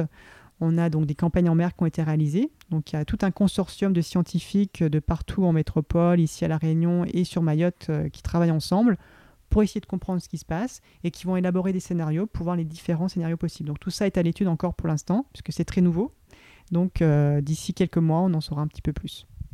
Et quand un volcan pousse en mer, du coup, la lave monte au cône et sort du coup en coussin, et ça fait une superposition de coussins jusqu'à ce que ça monte, c'est ça? Et le lien avec les animaux autour, la faune, la flore sous-marine, qu'est-ce qui se passe? Alors, euh, il faut savoir qu'avant de découvrir le volcan, euh, très vite, on suspectait quand même que c'est lié comme à une éruption puisque la crise sismique durait. Et en janvier 2019, euh, donc de cette année, des poissons morts ont été retrouvés, des poissons abyssaux. Donc des poissons qui d'habitude habitent à des profondeurs très grandes, donc qui montraient qu'ils ont dû être confrontés donc à un changement de leur milieu, à des gaz, à de la chaleur et tout. Donc en janvier, on a eu donc des, des pêcheurs qui ont rapporté ça, donc des poissons abyssaux. Et pour avoir discuté également avec des gens du parc marin de, Mayotte, apparemment les, dauphins aussi ont, quitté un peu la partie est de Mayotte, donc on ne retrouve plus, euh, plus les dauphins. Donc à l'époque, euh, toi tu revenu depuis, mais en, janvier dernier, il n'y était plus. Donc ça perturbe quand même un petit peu l'écosystème local, puisqu'effectivement, donc on a une nouvelle masse volcanique avec des, des gaz qui s'en échappent, des fluides chauds. Donc forcément, ça va perturber l'écosystème. Et juste pour, euh, pour euh, rajouter quelque chose, il faut savoir donc que ce volcan, donc, il repose à 3000 mètres de fond, il fait 800 mètres d'eau, et il y a donc des fluides qui remontent vers la surface depuis le, sommet du volcan jusqu'à à peu près 1 km sous la surface de l'eau. Donc en surface, il n'y a rien de visible, mais grâce à nos images radar, on a pu voir qu'il y avait des fluides qui remontaient jusqu'à un kilomètre sous la surface. Parce qu'imaginons s'il continue de pousser, à un moment donné, cette colonne d'un kilomètre va finir par arriver à la surface. On verra quoi? C'est ce qu'on si on extrapole mais là enfin ça, ça se passe pas aussi aussi c'est pas aussi simple que ça. Surtout qu'actuellement l'activité n'est plus au sommet du volcan mais latérale c'est à dire que là la croissance on a plutôt un volcan qui va venir s'étaler plutôt que monter en hauteur. Donc il faut savoir qu'il y a eu cinq campagnes en mer qui ont été faites en tout euh, pour avoir des, des images de l'évolution du volcan entre le mois de mai et le mois de août 2019 et donc, entre ces cinq campagnes en mer, il n'y a pas eu d'évolution de la hauteur du volcan, mais par contre, il y a eu un étalement avec des nouvelles coulées latérales. Donc, avant qu'ils sortent, euh, il va falloir encore attendre un bout de temps. Ok, merci. Private Joe qui vient de se passer, euh, je demandais à Eileen si elle était là en 77 pour, euh, Notre-Dame des Laves, et du coup non. Mais est-ce que, scientifiquement parlant, qu'est-ce qui s'est passé sur cette éruption Et qu'est-ce qu'on peut dire sur ces éruptions qui sont très longues et qui vont jusqu'à la mer? Est-ce qu'elles sont différentes des autres? Alors 77, c'est un cas particulier. Déjà, en plus euh, d'avoir lieu à basse altitude, donc d'avoir rapidement des coulées qui arrivent en mer, elle a lieu hors enclos. Donc ce qu'on appelle hors enclos ici à La Réunion, ce sont des éruptions qui ont lieu en dehors de la caldeira. Donc euh, une caldeira, c'est une vaste dépression naturelle qui s'est effondrée. Il faut savoir qu'à La Réunion, à peu près 97% des éruptions ont lieu à l'intérieur de cette caldeira. Et cette caldeira, elle est totalement inhabitée. Mais quelquefois, euh, des fissures s'ouvrent à l'extérieur. Et donc en 77, c'est apparu. Et euh, de souvenirs d'hommes, c'est la première fois qu'on était vraiment confronté avec une éruption hors enclos, surtout qui viennent avoir des conséquences euh, pour la population, puisqu'il y a des cases qui sont détruites, des maisons qui sont détruites, des routes endommagées. Et donc c'est cette éruption qui fait prendre conscience euh, aux politiques, à la préfecture, aux scientifiques, que c'est important quand même de surveiller des volcans effusifs, puisqu'il peut avoir des conséquences également pour la population. Il faut savoir que euh, en 77, euh, les deux autres volcans actifs français, qui étaient la montagne Pelée en Martinique et la Soufrière de Guadeloupe, étaient déjà équipés d'un observatoire, puisque c'était des volcans explosifs. On savait qu'il fallait les, surveiller parce que c'est dangereux. La fournaise, on, pensait que ce n'était pas nécessaire. Et là, on se rend compte, à cause ou grâce à cette éruption, que c'est important de surveiller euh, ces volcans, puisqu'il peut y avoir des conséquences pour la population. Et maintenant, c'est encore plus vrai, puisque en plus de ces euh, risques de sortie hors enclos qui puissent euh, impacter la population, on a un tourisme qui est très important. Euh, un jour, il fait beau sur le volcan, un dimanche matin à 8 heures, il peut y avoir jusqu'à plusieurs milliers de personnes sur le volcan. Et donc, un risque potentiel, s'il y a une fissure qui s'ouvre en 20 minutes, que des gens se retrouvent coincés entre des coulées de lave. Donc, c'est pour ça, pour nous, c'est très important de donner l'alerte extrêmement rapidement à la préfecture dès qu'on voit qu'il y a la crise sismique, parce qu'on sait qu'en 20 minutes, il peut y avoir 2000 personnes qui puissent être impactées par cette coulée de lave. Alors pour avoir des coulées de lave à la mer, donc il y a plusieurs choses qui vont jouer. Euh, si on a des fissures qui sont assez hautes, il va falloir une éruption qui dure longtemps, des débits assez forts. Euh, sinon, il faut une fissure à basse altitude, ce qui est plutôt rare. Donc c'est pour ça que ces éruptions à la mer sont assez rares. C'est que la plupart des éruptions sont hautes en altitude et donc les débits relativement faibles ne permettent pas la coulée de descendre jusqu'en bas. Et les dernières fois où on a eu des coulées à la mer, c'était vraiment lorsqu'on avait eu des fissures basses en altitude, ce qu'on appelle des éruptions distales, puisqu'elles sont loin euh, du centre euh, du cône central, et donc ce qui permet d'avoir très rapidement ces laves qui arrivent en mer. Et concernant la faune, du coup, est-ce que ça explique qu'on n'ait par exemple pas d'animaux sauvages ici, ou très peu? Alors, euh, le fait qu'on n'ait pas d'animaux sauvages s'explique surtout par le fait qu'on est très loin de toute terre. Et lorsque l'île est sortie, euh, on a surtout des, des, petits animaux qui sont arrivés, donc sur des, des flottants, etc., etc. Mais mettre un éléphant sur un bois flottant, c'est peut-être plus compliqué. Après, je ne suis pas spécialiste des animaux, mais c'est surtout lié au fait qu'on est très isolé. Et donc, c'est surtout les petits animaux qui vont venir d'abord, plutôt que, que, les gros. Je te remercie, ça paraît logique en plus quand on en parle. Euh, lors d'une éruption, nous, humains, à quel type de gaz on est confronté? Est-ce que ça peut nous donner lieu à différentes choses? Je pense au niveau santé. Est-ce que les personnes un peu sensibles peuvent être touchées par le soufre notamment?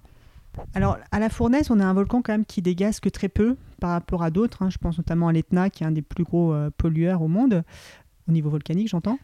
Euh, donc euh, les concentrations sont relativement faibles par rapport à d'autres volcans. Ce qui sort majoritairement, euh, c'est de l'eau, H2O. Notamment lorsqu'on a des panaches qui sont bien blancs, c'est de l'eau qu'on voit principalement. Après, on a d'autres gaz qui sont un peu plus nocifs, notamment des, gaz soufrés. c'est vrai que pour les personnes asthmatiques, ça peut être dangereux. dangereux, pas forcément létal, mais qui ça peut incommoder les personnes les plus sensibles. Après, lorsqu'on a des éruptions qui durent un peu longtemps, on voit que le ciel de la Réunion est souvent voilé, puisqu'on a des particules qui se mettent dans l'atmosphère, ça fait des beaux couchers de soleil, mais c'est vrai que ça peut incommoder les personnes euh, les plus, euh, les plus fragiles, mais en général, ça reste peu dangereux par rapport à d'autres volcans, puisque les concentrations restent faibles. Ok, c'est plus clair. Euh, j'aimerais qu'on parle de toi, Aline Pelletier. tu es la brièvement. tu es la première femme directrice de l'Observatoire et moi j'aime beaucoup les femmes ambitieuses. Du coup, ça t'est venu comment? Est-ce qu'il y a d'autres femmes directrices d'Observatoire dans le monde? Alors, quand j'ai pris le, poste de direction en 2016, les trois observatoires français étaient dirigés par des femmes et l'observatoire d'Hawaï aussi. Donc, on voit quand même là qu'il y a un bel exemple de, femmes dans des postes à responsabilité. Euh, moi, ça m'est venu comment euh, Le fait de devenir volcanologue, moi depuis très jeune, euh, depuis la troisième, où j'avais eu la chance de partir en, en colonie de vacances en Italie et de voir l'Etna et le Stromboli en éruption. Donc j'étais tombée sous le charme de, cette activité. Et depuis, bah, j'avais tout fait pour, pour devenir volcanologue. Donc j'ai fait les études qu'il fallait et j'ai eu beaucoup de chance, beaucoup de persévérance aussi pour aboutir à, ça. Et maintenant, j'ai la chance de diriger donc l'Observatoire du Piton de la Fournaise, qui est pour moi l'un des volcans les, plus intéressants à étudier. Et pas uniquement parce que c'est un volcan français. Il fallait bien un petit peu de cocorico. Et du coup, qu'est-ce que ça implique d'être directrice de l'Observatoire? Alors à l'origine, donc moi je suis euh, scientifique, je suis enseignant-chercheuse avec euh, donc une spécialisée des formations. Donc quand on devient directrice, forcément on fait un petit peu moins de science, mais c'est un autre métier qui est tout aussi intéressant puisqu'on a vraiment un contact privilégié avec euh, le réel, puisqu'on a vraiment une mission qui est donc l'anticipation des éruptions, la communication avec la préfecture, avec les médias. Et ça, c'est très intéressant puisqu'on se sent vraiment utile plutôt que chercheur derrière son ordinateur dans un labo isolé. Là, on se sent vraiment utile pour la population, utile pour, pour le grand public. Et on voit vraiment l'intérêt de ces métiers-là. Toi, du coup, ce qui t'a poussé à faire tout ça, c'est vraiment euh, pour partager, communiquer? Effectivement, puisque pour moi, le, rôle d'un scientifique, c'est de se rendre utile. C'est pas uniquement faire de la science pour faire de la science, et qui est vraiment un lien sociétal à fort. Et là, le lien sociétal, on le voit précisément, puisqu'on le voit lorsqu'il y a une crise sismique. Euh, là, la science passe au second plan, c'est la surveillance, c'est donner l'information euh, à la préfecture le plus rapidement possible, qui après diffuser l'information à tous. Et je plus sois cette démarche parce que du coup, ça éveille les consciences euh, des uns des autres, euh, déjà sur le bijou sur lequel on vit. Est-ce que tu as euh, une éruption qui t'a le plus marqué ou est-ce qu'une une aventure dans, dans, ton cursus ici qui t'a le plus marqué?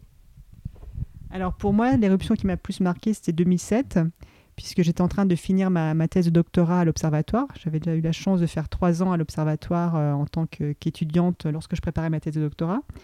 Et j'avais rendu mon manuscrit de thèse quelques jours avant la grosse éruption qu'on appelait à l'époque l'éruption du siècle 2007, euh, qui a eu lieu donc pendant un mois et qui a eu donc euh, pour conséquence euh, ce fameux effondrement du cratère d'Olomieux sur un peu plus de 300 mètres de profondeur. Et ce qui est cool, c'est que dans mon manuscrit thèse, les conclusions de mon manuscrit thèse étaient en accord justement avec cette éruption qui a eu lieu juste quelques jours après.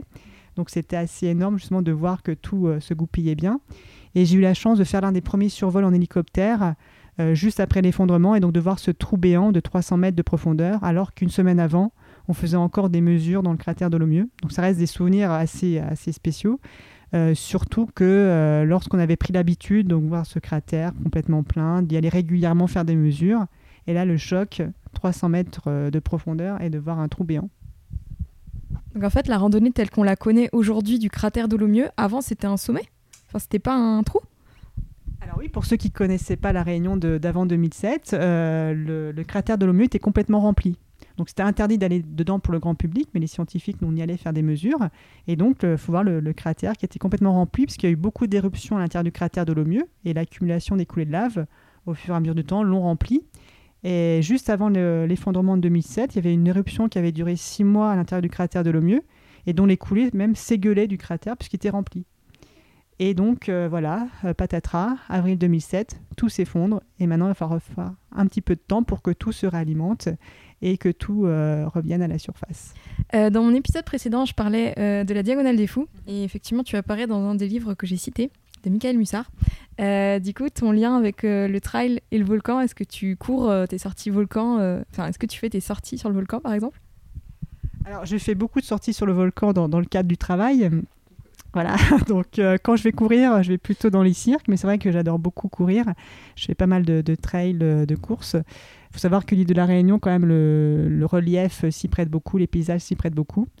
Euh, j'ai fait le trail du volcan, c'est vrai, donc quand même, oui, je cours un peu sur le volcan. Pour conclure cet épisode, est-ce que est-ce que tu aurais un message à faire passer, une dernière phrase, une émotion, quelque chose que tu, que tu aimerais dire? Alors oui, c'est juste euh, rappeler quand même aux, Réunionnais, c'est vrai qu'on a un volcan qui est fabuleux, c'est un spectacle magnifique, et de pouvoir partager ce spectacle avec des fois jusqu'à 20 000 personnes en un week-end lorsqu'il y a une éruption, c'est quand même une chance incroyable. Mais il ne faut pas oublier qu'on reste quand même sur une île volcanique, que ça reste un volcan, que ça reste dangereux, et qu'un jour ou l'autre, on aura certainement une éruption qui va sortir hors de l'enclos. Pourquoi même pas dans la pourquoi pas même dans la région des, plaines, hein, des caves, plaine des palmistes, et qu'il faut garder bien ça en tête, que même si c'est l'éruption spectacle, ça reste un volcan et qu'un jour ou l'autre, il y aura malheureusement euh, une, éruption beaucoup plus importante que les autres. Donc être prudent, notamment? Être prudent, bien sûr, toujours écouter les arrêtés de la préfecture. Où est-ce qu'on peut suivre du coup euh, toutes ces informations? Alors depuis deux ans maintenant, on a nos réseaux sociaux ici à l'Observatoire volcanologique. Donc tout le monde peut nous suivre sur nos réseaux euh, Twitter et Facebook, donc les réseaux officiels Observatoire volcanologique du Piton de la Fournaise qu'on essaye de mettre à jour le plus rapidement possible lorsqu'il y a des éruptions, lorsqu'il y a des activités scientifiques, des activités de conférences, pour avoir toutes les news euh, du volcan. Je te remercie Aline d'avoir participé à cet épisode. Merci.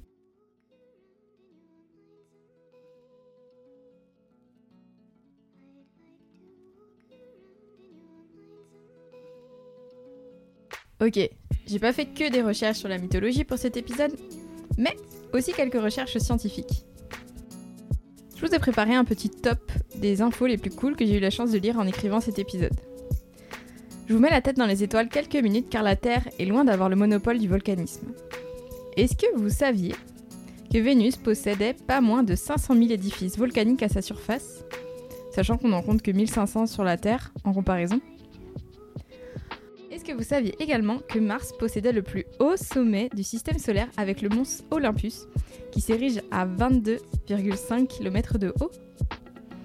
L'éruption la plus bruyante est celle du Krakatoa en Indonésie, le 27 août 1883, où l'explosion fut même entendue à l'île Rodrigue, soit plus de 4811 km de l'éruption, une distance que le son met normalement 4 heures à parcourir. Ce bruit provoqua la surdité partielle, voire totale, d'un certain nombre de personnes vivant dans un rayon de plusieurs kilomètres autour du Krakatoa. Ok, je vois déjà les tracteurs arriver, c'est pas très précis, mais vous voyez l'idée quoi. Au-delà de cette distance, le bruit est peu à peu devenu inaudible à l'oreille humaine.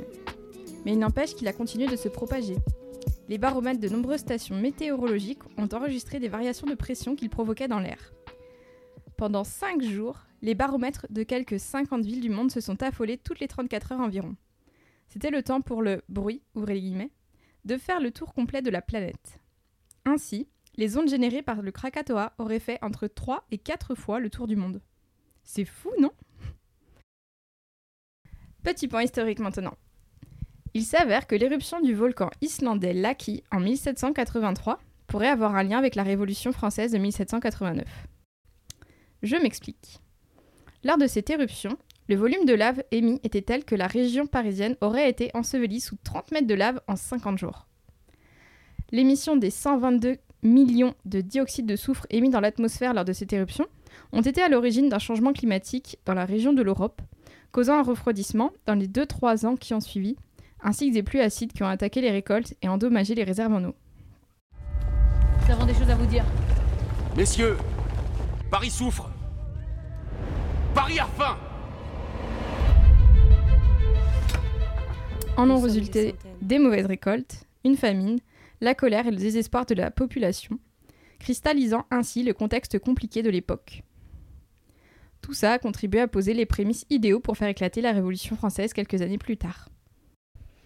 Ah, et dernier clin d'œil pour tous les copains auvergnats, il s'avère que le Cantal est le plus grand volcan d'Europe. Pour résumer, notre piton de la fournaise, il se découvre en randonnée, il se voit en éruption, on peut aussi le lire à travers l'histoire en roulant le long de la route nationale 2 et en admirant la magnifique église de Notre-Dame-des-Laves. Laissez-moi vous suggérer une autre activité pour le découvrir en profondeur. La visite de ses entrailles, à savoir les tunnels de lave. C'est une excursion que j'ai eu le bonheur de faire dans mes premières semaines ici. On a choisi Cocapat pour nous mener dans cette aventure, et pas des moindres. Nous avions eu la chance de tomber sur Rudy. Cette excursion avait rudement bien commencé. Comme souvent avec moi, il y a régulièrement des problèmes de voiture dans chacune de mes histoires. Et celle-ci ne fit pas exception, puisque j'ai débarqué sous une pluie battante au lieu de rendez-vous, en retard à cause des intempéries, et, petit clou du spectacle, sans phare, puisqu'on venait de me les voler la veille au soir au Rondavel de Saint-Leu. D'ailleurs, futur expat, si tu m'écoutes, je te conseille de rester loin des 206. C'est donc dans ce contexte que j'ai rencontré Rudy pour visiter les tunnels de lave de 2004. Expérience que j'ai adorée. C'est une activité que j'ai souhaité réitérer lors de la venue de mes parents en vacances. Je l'ai recontacté en disant Salut Rudy, c'est Manon, de la 206 sans phare, je veux bien une excursion pour trois, s'il te plaît. Je vous laisse deviner comment je l'ai contacté pour le podcast? Allez, sans plus attendre, je vous laisse écouter Rudy pour voyager au cœur des entrailles de la Réunion. Exactement. Bonjour Rudy, merci d'être avec moi. Je viens vers toi aujourd'hui pour parler de ton activité. Est-ce que tu peux te présenter, s'il te plaît? Alors je m'appelle Rudy Laurent, j'ai grandi à la plaine des Cafres au, au niveau du, du Piton-Hyacinthe. Et puis euh, j'ai quitté la Réunion euh, pour finir les études en métropole et je suis rentré avec un diplôme d'état d'alpinisme et, euh, et, un diplôme spéléo par la suite pour pouvoir encadrer des touristes à la Réunion, en montagne bien sûr, et essentiellement sur le volcan. Alors, moi, j'essaye de, proposer une approche plutôt thématique euh, du volcan. Euh, ça passe par plusieurs euh, centres d'intérêt. donc, il y, a, effectivement les éruptions récentes. il y a les tunnels de lave, bien évidemment. donc, ça permet de. C'est un support pédagogique en fait e-, extraordinaire pour, pour expliquer le volcan. on, a, on a tout type de clientèle, essentiellement, essentiellement touristique, mais aussi beaucoup de locaux depuis quelques années.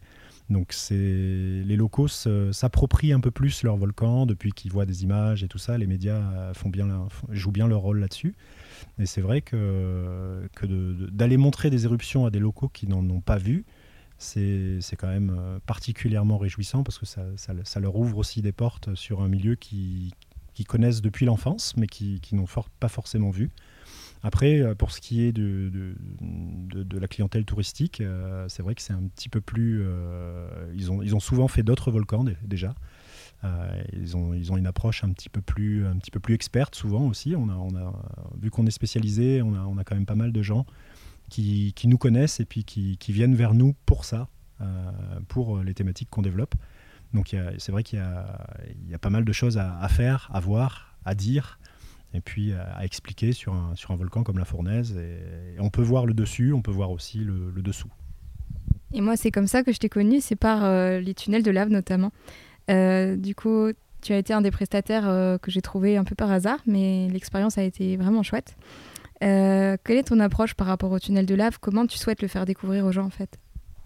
Alors, il faut savoir déjà qu'il y a plusieurs tunnels de lave à La Réunion. Ils ne sont pas tous égaux en, en termes d'écho en termes de, facilité d'encadrement, euh, en termes d'accessibilité aussi, parce que c'est vrai qu'il y a des tunnels qui sont très loin ou, en pleine forêt ou, parfois euh, complètement inaccessibles hein, avec du public. Donc c'est vrai qu'on se focalise, nous, sur, euh, sur on va dire, quelques tunnels qui sont intéressants en termes de thématiques à développer. Donc pour expliquer un petit peu, bon, la, la formation des stalactites, des stalagmites, c'est une chose, mais il n'y a pas que ça. Et euh, c'est vrai qu'on travaille essentiellement, nous, sur le tunnel de Sainte-Rose, qui est, le tunnel de la coulée de 2004, qui est un grand réseau très accessible par la route nationale 2 avec un réseau qui fait 6 km 5 de long, plein de possibilités, plein de réseaux différents qui nous permettent aussi de, proposer plein de boucles, plein de circuits un petit peu de niveaux différents. Donc il y en a pour tous les goûts, il y en a pour les enfants à partir de 5 ans, il y en a aussi pour les, pour les adultes euh, qui, veulent, euh, qui veulent juste de la thématique, et puis il y, a aussi, il y en a aussi pour les sportifs bien évidemment. Donc euh, c'est un tunnel qui est très très joli en termes de vitrification, en termes de côté chocolat un petit peu du tunnel qui, que, les gens aiment bien. après, il n'y a, pas beaucoup effectivement de, de, grandes formations, ce qui, est, ce, qui est un peu, ce qui est un peu dommage. Il y en avait, mais sauf qu'elles ont, ont été prélevées malheureusement. Et c'est vrai que l'axe, moi, que je, souhaite développer, c'est essentiellement la préservation du milieu. Alors, euh, on propose un autre tunnel également euh, chez Cocapat. On propose un, tunnel qui, a été trouvé il n'y a pas très longtemps euh, sur une propriété privée. Donc, c'est un tunnel qui est à côté de chez mes parents et qui, est un petit peu particulier, 23 000 ans. donc, on, là, effectivement, on, a fixé des règles de, protection et, de préservation. Alors ces règles, elles sont simples, hein, c'est qu'on fait que trois visites euh, par semaine sur ce, sur ce tunnel. On peut être que deux guides maximum avec euh, six personnes euh, par guide uniquement. Et donc on, ne va jamais au-delà de, cette limitation de fréquentation qu'on s'est fixée. En plus, on a aussi fixé une, limitation de l'intensité des éclairages pour éviter la prolifération des mousses, des bryophytes, des, petites plantes qui pourraient, qui pourraient proliférer à l'intérieur. Donc ça permet, euh, ça permet effectivement de, garder la, cavité dans, son état initial. Et ça, ça nous, tient vraiment à cœur. Donc on a une, euh, moi je me suis engagé, j'ai une responsabilité par rapport au propriétaire qui, qui lui veut garder euh, le bien dans l'état initial. Donc on fait un petit bilan en fin d'année, on fait un petit bilan à chaque fois pour, pour voir si notre, notre activité ne pèse pas trop lourd sur l'équilibre en fait, de ce milieu qui est resté fermé pendant 23 000 ans. Donc c'est un tunnel qui est, très accessible. Hein. Il est, on, se gare à, une centaine de mètres de l'entrée. Et euh, effectivement, on, peut le, on le propose que trois fois par semaine. Les notions de troisième en SVT sont un peu loin chez tout le monde. Est-ce que tu peux nous rappeler comment se forme un tunnel de lave du coup? Parce que personnellement, je l'ai découvert avec toi. Euh, je me souvenais pas du tout avoir déjà entendu parler de ça avant de venir à La Réunion. Donc pour les non-initiés comme moi, est-ce que tu peux euh, expliquer un peu comment c'est possible de, visiter un tunnel de lave alors c'est assez simple. déjà ce tunnel, euh, ce tunnel bleu qui est situé à la plaine des Cafres, il a été trouvé il y a quelques années euh, par accident. C'est un, tracteur, hein, un engin agricole qui est tombé dans un trou. Et euh, effectivement, j'ai été appelé et j'ai commencé à explorer ce réseau. Euh, euh, et puis, je me suis rendu compte qu'il était très particulier. Donc, avec beaucoup, beaucoup de formations, une, énorme densité de, de formations assez incroyable. Et, alors, quand on parle de formation, effectivement, c'est tout ce qui est stalactite, stalagmite, colonne, euh, il y, a aussi ce qu'on appelle des fistuleuses euh, ou des fistules excentriques. Il y a plein de choses en fait différentes qui se forment euh, avec de la lave, bien évidemment, qui refroidit sous certaines conditions. Alors pour la construction d'un tunnel de lave, c'est assez simple. Hein. c'est une, coulée de surface qui finit par refroidir latéralement. Donc effectivement, on s'imagine assez facilement que, l'assiette de soupe est plus froide sur les côtés qu'au milieu. donc il y a une différence de masse Hein, qui, joue aussi, bien évidemment, pendant cet écoulement qui, se fait depuis euh, une fissure. Donc il faut s'imaginer que les, projections autour de cette fissure vont s'accumuler et vont édifier un petit cône. Donc ça, c'est tous les petits cônes qu'on peut voir à La Réunion, ce qu'on appelle nous des pitons. Et ces pitons euh, vont engendrer des coulées de surface qui vont se refroidir sur les bords. Alors une fois qu'on a ce refroidissement euh, latéral, on va avoir un écoulement central qui va se faire, se faire plus ou moins longtemps, ça dépend de la durée de l'éruption. Et ensuite, il faut s'imaginer qu'on a pas mal de, matières solides hein, qui sont transportées par la lave liquide, euh, qui vont permettre de constituer une petite voûte. Donc quand on voit des vidéos d'éruption, on voit souvent des plaques, des espèces de plaques noires qui flottent à la surface de la rivière de lave. On a déjà les, deux murs parallèles hein, qui, constituent le chenal finalement. Et puis ces plaques noires, elles ne refondent pas. hein, à l'intérieur, donc elles vont rester bien solides, elles sont plus légères, donc elles vont flotter. Et puis elles sont transportées par le liquide, la lave liquide, qui elle est plus dense. Donc on va avoir ces plaques qui vont s'encastrer un peu les unes dans les autres, on va avoir ce refroidissement latéral qui va continuer. Et en fait, euh, l'écoulement va se faire sous cette voûte qui va se former par accumulation de matière solide. Tant que le niveau de lave euh, est important, ça va soutenir cette voûte, ça va permettre euh, la soudure en quelque sorte de tous ces éléments.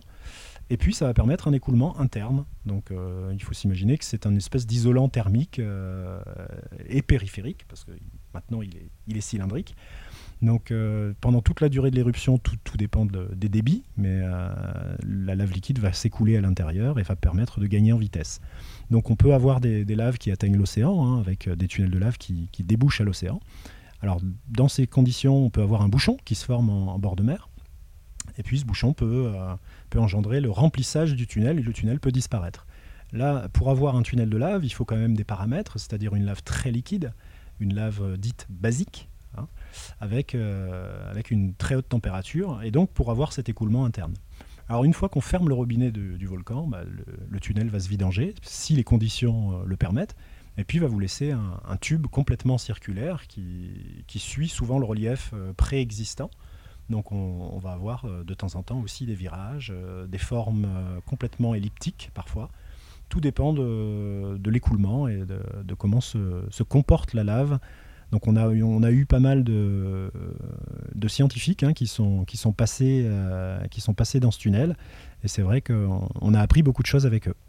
Et du coup, pour la découverte du tunnel bleu, ça a été un agriculteur, tu m'as dit, et quand tu, quand tu es entré dans ce tunnel, tu as tout de suite vu la beauté de, ce tunnel et qui serait un peu plus spécial que les autres alors oui, complètement. Quand, euh, quand j'ai visité pour la première fois ce tunnel, alors il, venait, euh, venait d'être découvert, hein, et c'est vrai que tout de suite euh, j'ai compris la différence. C'est-à-dire que moi j'avais l'habitude de tunnels très peu concrétionnés. Alors il faut savoir que sur le, alors quand on parle de concrétion, encore une fois, on, parle de, de, stalactites, de stalagmites, mais là c'est pas des stalactites ou des stalagmites de calcaire comme on peut retrouver dans les grottes en métropole. C'est euh, uniquement de la lave, hein, donc ce sont des, formations qui sont figées. Donc là, en l'occurrence, pour ce tunnel, ce sont des formations de, de 23 000 ans figées, qui sont restées euh, enfermées sous cette voûte pendant 23 000 ans, jusqu'à ce que l'agriculteur ouvre un petit peu la boîte de Pandore. Alors, ce, qui, choque tout de suite euh, dans ce tunnel, effectivement, qui n'est pas très long, hein, il, fait un petit kilomètre, euh, c'est la densité de, formation, c'est-à-dire le nombre euh, de, formations qui dépasse, qui dépasse les 19 cm. Alors pourquoi 19 cm Parce que c'est un petit peu la moyenne mondiale, on va dire, des formations dans tous les tunnels. donc il faut savoir que sur le tunnel bleu, après, inventaire complet, euh, on est sur 94 euh, 208 euh, formations sur moins d'un kilomètre, ce qui, ce qui fait une densité extraordinaire. Donc on imagine que sur cette éruption, on avait une lave vraiment très très fluide et très chaude. on est vraiment sur des laves très basiques, hein, c'est-à-dire le basalte. Donc quand on parle de lave basique, c'est des laves avec un, faible taux de silice qui, qui génère une forte température et une très forte fluidité. Donc c'est des écoulements qui, se sont faits à la surface. Et, euh, c'est vrai que la, densité de formation frappe, c'est-à-dire que dès qu'on rentre, on voit des, formations de grande taille. Euh, certaines dépassent le mètre très largement. Euh, et donc avec des, couleurs, des reflets bleus, effectivement, bon, vu qu'on l'appelle le tunnel bleu. Mais c'est pas pour ça qu'il s'appelle comme ça. Voilà. Et le tunnel bleu s'appelle le tunnel bleu parce qu'il est issu de l'éruption du Piton bleu.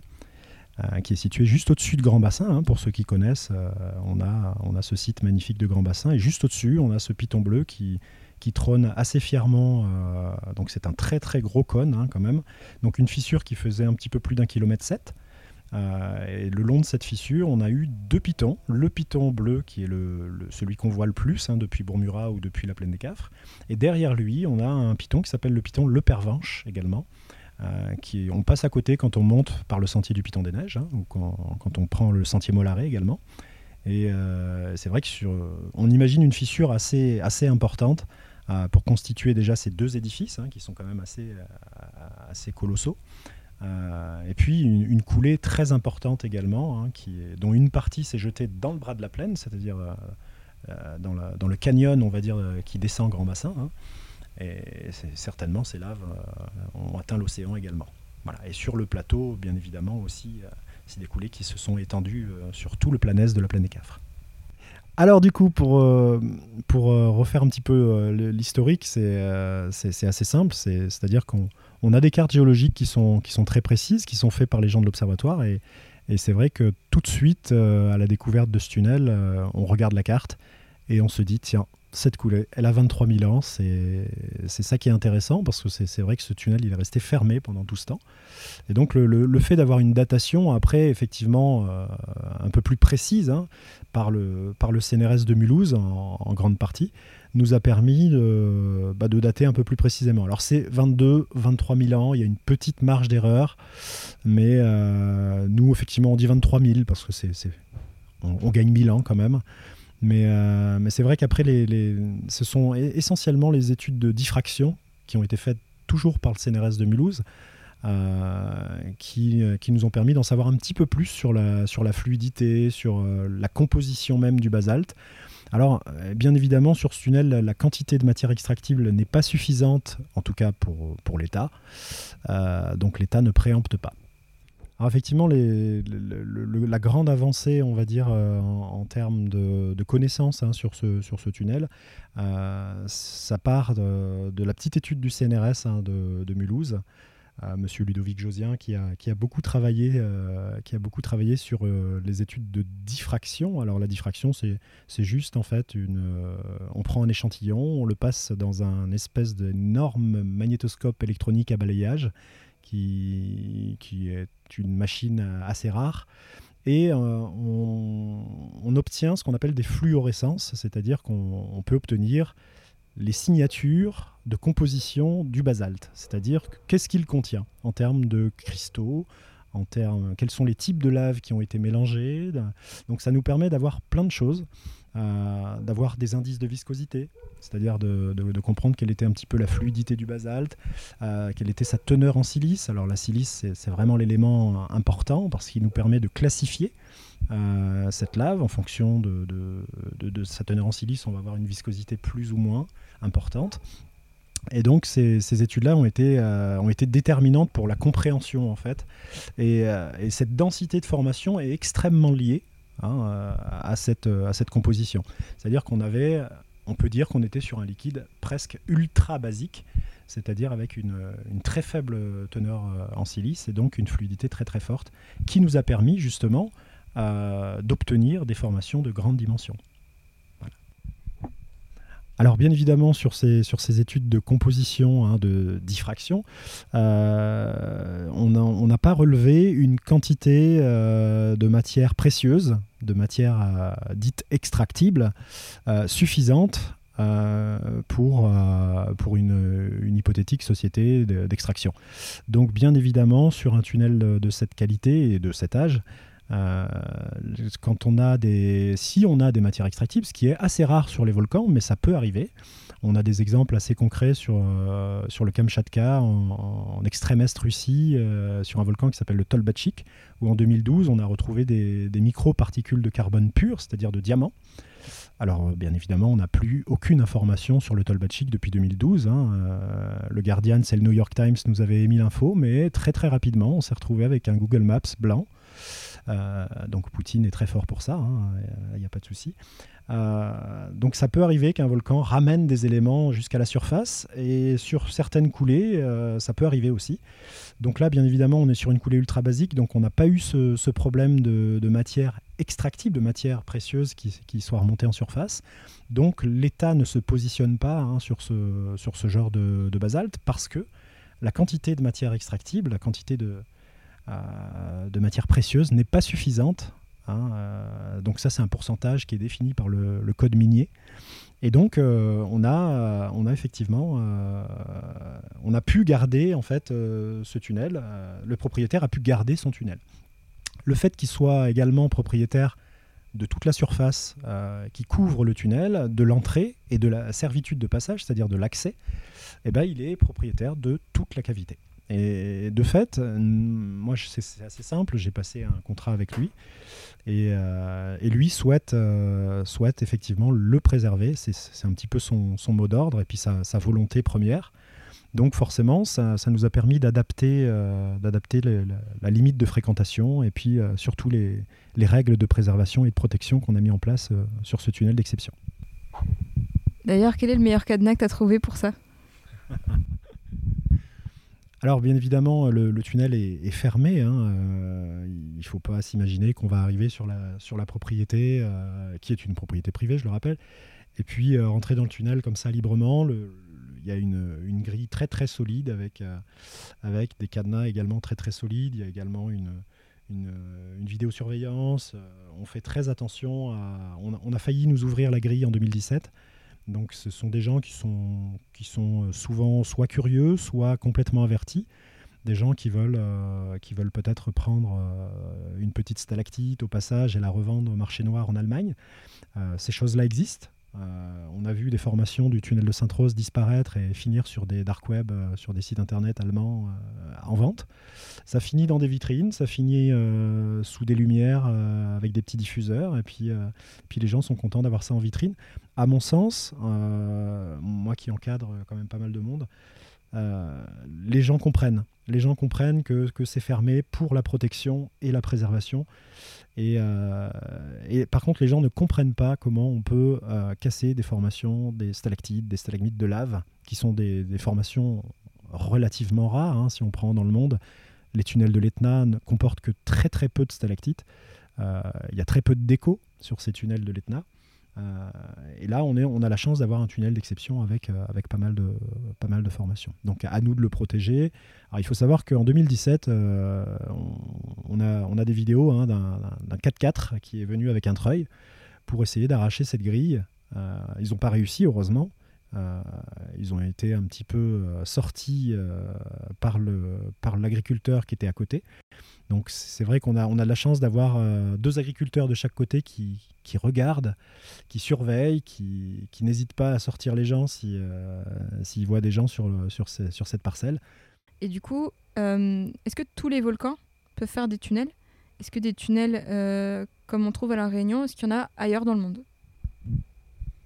Alors oui, des tunnels de lave, il y en a un petit peu partout dans le monde. Vous pouvez en retrouver euh, en Islande, vous pouvez en retrouver euh, également sur Hawaï, hein, qui est le, plus long tunnel de lave euh, se situe sur Hawaï. Hein. C'est un tunnel de, 63 km hein, de long, donc sur Big Island bien évidemment, qui s'appelle la Casamura Cave. Ce tunnel est le plus long tunnel du monde pour le moment. vu la taille de la Réunion, je ne pense pas qu'on trouve, qu'on trouve plus grand. Euh, mais, en tout cas, on, peut retrouver également euh, des tunnels au Vanuatu, on peut en retrouver sur, euh, sur, sur les Galapagos, on peut en retrouver un petit peu partout.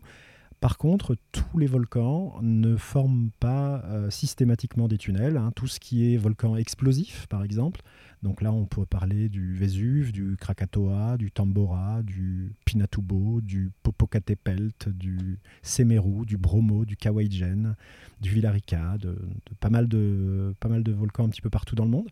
Tous ces volcans ne formeront pas de tunnel de lave parce que les laves sont trop visqueuses, trop pâteuses, trop riches en silice, trop acides. Euh, et, forcément, il n'y aura pas d'écoulement de surface. Hein. Ce sont que des explosions euh, qui engendrent euh, des, panaches de cendres, de gaz, de blocs en émulsion, avec, avec forcément des retombées qui créent ensuite des nuées ardentes. Parce a, les crafts ont bien. les ont disparu dans une nuée ardente sur le Munzen au Japon. Hein. C'était deux, volcanologues très célèbres hein, qui ont d'ailleurs permis à, à la Cité du Volcan de voir le jour, à la Cité du Volcan qui est à Bourmura. Donc euh, ils ont beaucoup participé aux thématiques qui sont développées encore aujourd'hui euh, sur la Cité du Volcan. Et ces, gens-là ont, disparu euh, pendant une explosion hein, du, volcan Unzen. Cette explosion a engendré justement cette espèce d'avalanche de cendres, de, blocs, de gaz, de débris, très très chaude et très rapide. Donc ils se sont fait recouvrir comme ça. Donc ces volcans-là ne forment pas de tunnel pour la simple et bonne raison que c'est essentiellement des matériaux solides. Les températures sont trop basses euh, pour avoir un écoulement de surface, contrairement à Hawaï, à La Réunion, aux Galapagos, à Tenerife, voilà, les îles Canaries aussi ont des beaux tunnels.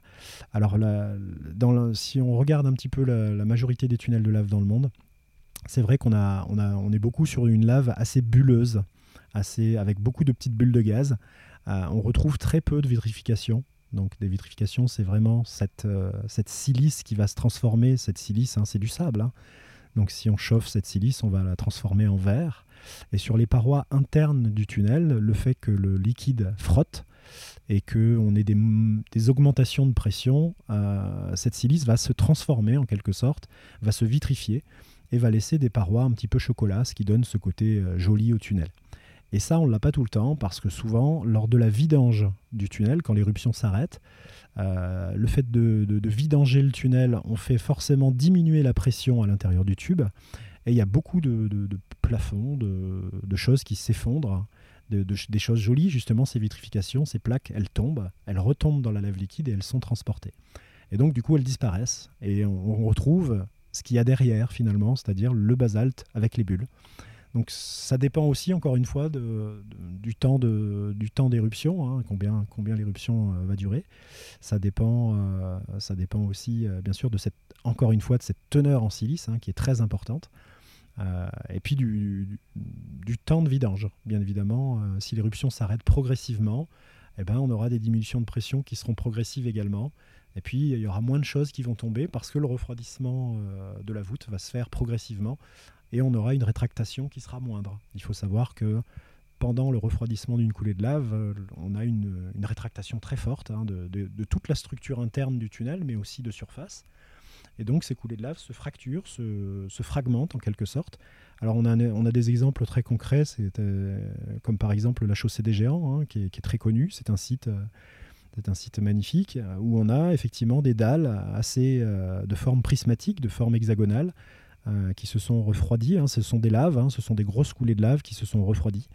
Et euh, cette forme prismatique de, rétractation au refroidissement permet, euh, effectivement d'avoir ce refroidissement optimum sur des coulées de lave très épaisses. Alors il faut s'imaginer quand, un tunnel se vidange forcément, eh ben, il se rétracte aussi et souvent il s'effondre.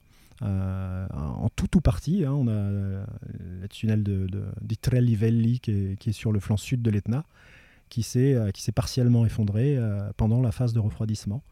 Voilà, on, a, pas mal d'exemples comme ça où les tunnels s'effondrent pendant cette phase-là. Donc, bien évidemment, pour ceux qui souhaiteraient euh, visiter un tunnel de lave, que ce soit ici à La Réunion ou ailleurs, il faut surtout attendre le refroidissement de la coulée. C'est très important parce que ce n'est pas qu'une histoire d'instabilité des structures internes, mais aussi il peut rester quelques petites poches de gaz par-ci par-là, si ça se passe sur une forêt, ce sera certainement du monoxyde de carbone. Si ça se passe euh, sur une ancienne coulée de lave, ça peut être d'autres gaz. Mais en tout cas, il faut attendre le refroidissement complet et global, et même attendre une petite phase de sécurité supplémentaire avant de, rentrer dans des tunnels. Voilà. Voire même y aller avec un guide, comme ça au moins, il n'y a pas de problème. Lorsque il y a une éruption, quelle est ta routine éruption? Qu'est-ce que tu fais, toi, euh, Rudy de Cocapat alors, lorsqu'il y a une éruption, moi, Rudy de Cocapat, je, euh, je suis déjà prêt, généralement, euh, prêt, à, prêt à y aller, bien évidemment. Euh, parce qu'il faut bien s'imaginer qu'on a quelques précurseurs en amont. On a quelques petites infos également, par-ci par-là, qu'on glane à droite à gauche. On est tous un petit peu sur le pied de guerre lorsque le volcan montre des petits signes d'inflation. Alors l'inflation, c'est quand le volcan gonfle. En amont, bien évidemment, on a préparé, euh, moi je prépare euh, mon sac photo, bien évidemment, avec l'appareil, le trépied, euh, tout ce qu'il faut, tout ce qu'il faut aussi pour ne pas rester coincé sur le volcan, c'est-à-dire un, GPS, un téléphone satellite, puis un petit peu tout ce qu'il faut pour, pour manger, pour boire suffisamment. Donc on peut y rester longtemps, on peut y rester aussi une seule nuit. c'est vrai qu'il n'est pas conseillé de rester dans l'enclos très longtemps pendant une éruption parce qu'il peut y avoir des phénomènes d'inversion thermique qui mettent les gaz euh, dans la partie basse de l'enclos et donc on peut se faire un peu gazer. Euh, donc généralement on y reste une nuit ou parfois même quelques heures si l'éruption n'est pas très importante. Euh, par contre, si l'éruption est très très forte, on peut y rester plusieurs jours effectivement en autonomie complète. Donc je prends mon sac, je monte effectivement soit au pas de Bellecombe, tout dépend de la localisation de l'éruption. Alors effectivement, la, question, la question importante, c'est de, savoir la localisation de l'éruption. Alors c'est assez simple, hein, sur, sur le piton de la Fournaise, euh, c'est un volcan qui est très très surveillé. On a des caméras qui sont situées, euh, sont situées un petit peu partout. En temps, en temps réel, on peut voir le point lumineux. Hein. donc dès qu'on voit un petit peu de lumière sur les caméras, on situe assez facilement l'éruption. Et même si c'est pas le cas, si on n'a pas accès aux caméras, dès qu'on arrive euh, soit au pas de Bellecombe ou soit de l'autre côté, on voit de toute façon une lumière très très rouge et très importante qui nous guide finalement euh, vers le lieu de l'éruption. Alors ce qui est important euh, avant d'y aller, c'est d'avoir un point d'altitude. Ce qui nous permet de ne pas perdre de temps et d'être assez rapidement sur le, sur le flanc du volcan. Ce point cette altitude en fait nous permet de suivre une ligne de niveau, une courbe de niveau sur le volcan pour atteindre le haut de la fissure. Moi, j'arrive avec mon sac photo. on va dire que mon, approche un peu particulière, c'est toujours d'approcher l'éruption par le point le plus haut. C'est-à-dire une fissure remonte que très rarement. Elle va descendre, elle va se, propager vers le, vers le bas du cône, mais elle va très rarement remonter vers le sommet. Donc il est beaucoup plus sécurisant d'approcher une éruption par le haut, euh, donc de monter même au sommet si besoin, hein, pour avoir une meilleure vue d'ensemble et puis voir un petit peu quelle est, la meilleure approche, quel est le meilleur cheminement à utiliser, et ensuite redescendre tranquillement jusqu'au cône.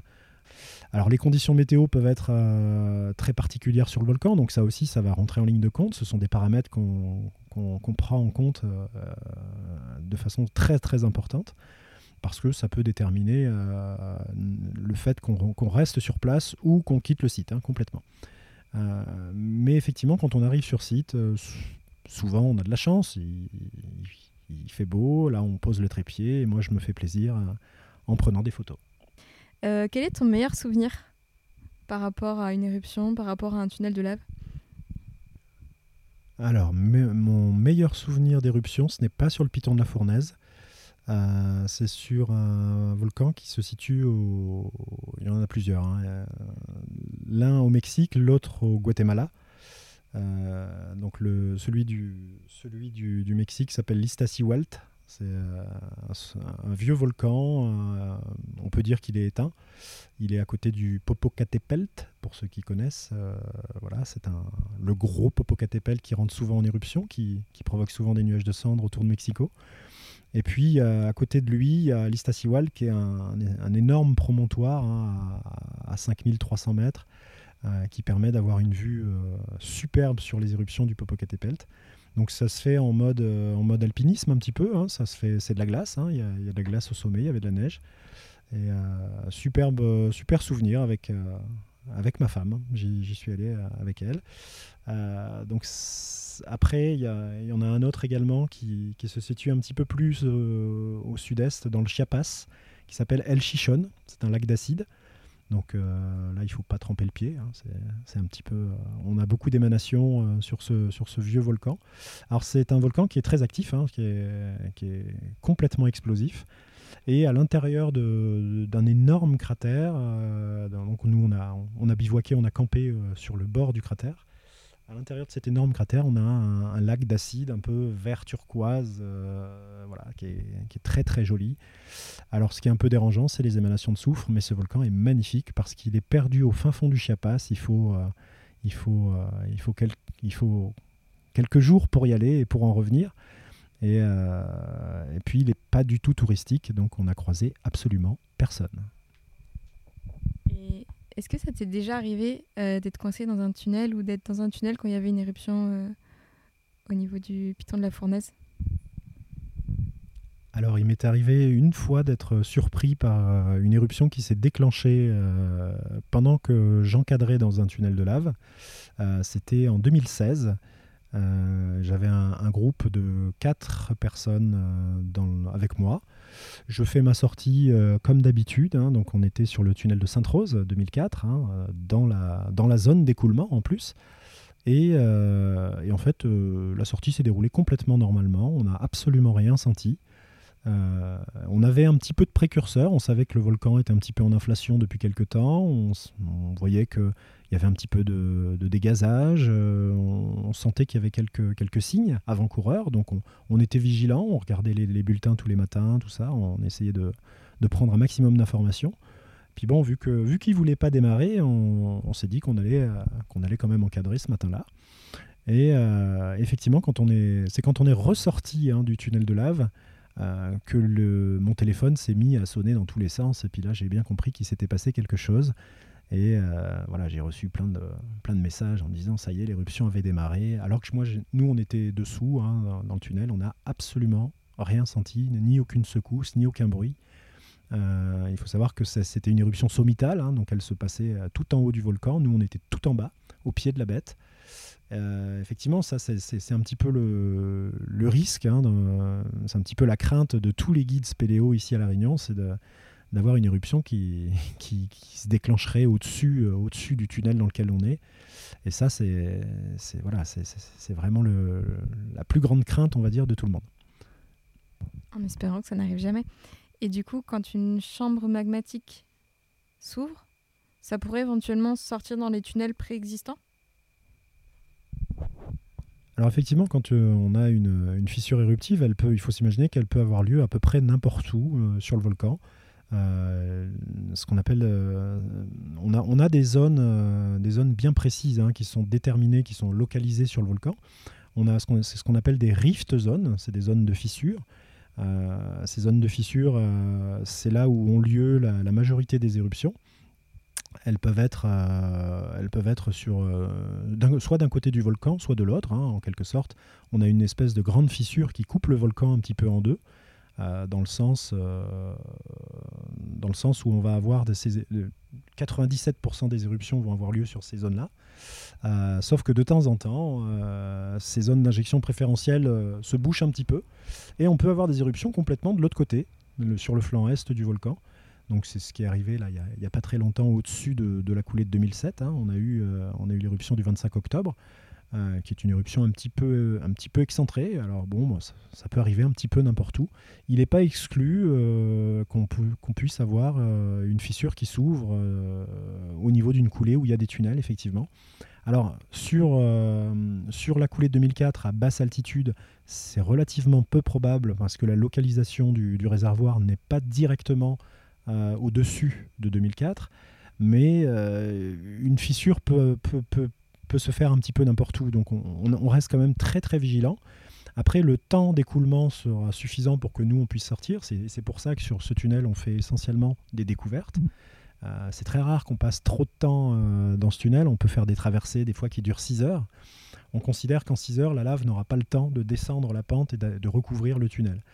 Après, euh, ça c'est voilà, c'est une vision purement professionnelle, mais c'est vrai que tout est possible il, nous, a montré que, tout était possible, que ça pouvait sortir un petit peu n'importe où, que bah, le volcan est un, grand édifice assez capricieux, et la lave pouvait sortir un petit peu n'importe où à n'importe quel moment, sans qu'on s'y attende. Ça, ça peut, euh, ça peut effectivement remettre en question aussi l'activité hein, des tunnels de lave à La Réunion. Si, le cas arrivait, forcément, euh, euh, je pense que ce serait un petit peu la fin de l'activité. J'espère qu'il ne sera pas trop capricieux et qu'il nous fera des belles éruptions euh, dans l'enclos. Merci Rudy. Où est-ce qu'on peut te suivre? Où est-ce qu'on peut voir euh, ton activité? Est-ce que tu veux ajouter un petit mot pour la fin? Alors, euh, si vous voulez me suivre, c'est assez simple. je suis essentiellement sur Internet. Après, je suis très présent aussi à La Réunion sur les réseaux sociaux. donc, site Internet, Cocapat. Alors, Cocapat, ça s'écrit K-O-K-A PAT.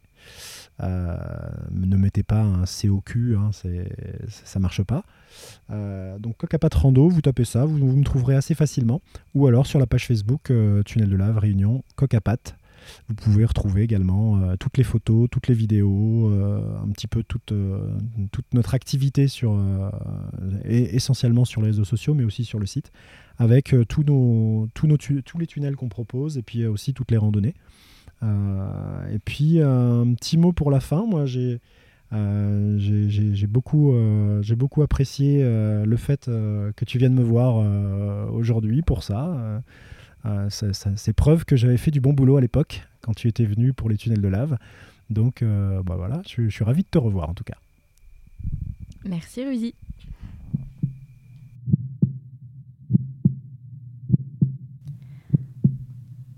Au volcan, magnifique, incroyable, puissant volcan. Tu effrayes, tu fascines, tu te donnes un spectacle, tu fédères des centaines de personnes les soirs d'éruption. T'escalader au lever du jour est un cadeau de la nature. Mais dans le fond volcan, quel effet tu as sur nous? Laissez-moi vous faire un parallèle. Sans rentrer dans la valeur scientifique de celle-ci, Quelques études, ouvrez les guillemets, nous orientent sur les effets du ronronnement des chats. D'un point de vue physique, ces sons s'étalent sur des basses fréquences de 25 à 50 Hz. Bien que la valeur scientifique de tout ceci soit assez faible, la ronron-thérapie a le mérite d'exister et tout le monde s'accorde à dire qu'elle contribue à diminuer le stress. En découlent alors des effets à plus long terme, notamment en ce qui concerne la qualité du sommeil ou la régulation de la tension artérielle. Je ne suis pas là pour vous parler des chats, ni de vous vendre ma passion des chatons. Mais je me dis que nous, humains, nous ne ronronnons pas. Mais j'aime penser que nos vibrations existent également. La manière dont nous les émettons, dont nous les percevons, par contre, c'est autre chose. Que penser alors du fait de vivre sur un volcan actif en moyenne 5 fois par an et de son influence sur nous? Est-ce qu'on est sensible au grondement présent lors d'une éruption? Sur quelle fréquence cela est-il émis Et quels en seraient les effets vibratoires sur nous? C'est Philippe Kolaski, directeur adjoint de l'Observatoire du volcan, qui a bien voulu me répondre. Pour synthétiser et simplifier notre échange, les éruptions volcaniques génèrent des ondes infrasonores qui se propagent sur des grandes distances dans l'atmosphère avec une faible atténuation. Il s'avère que les proches de la bouche éruptive, on ressent plus les vibrations qu'on les entend. En période d'éruption, et un peu plus loin de la bouche éruptive, on est sur des basses fréquences de l'ordre de 50 Hz. On entend donc ce grondement à une certaine distance. Hors éruption, c'est là où ça se complique. Je m'attendais à ce qu'on me dise que les fréquences étaient diminuées et qu'on pouvait mesurer ce seuil. Je m'attendais donc à avoir une valeur inférieure à celle que nous avons en éruption.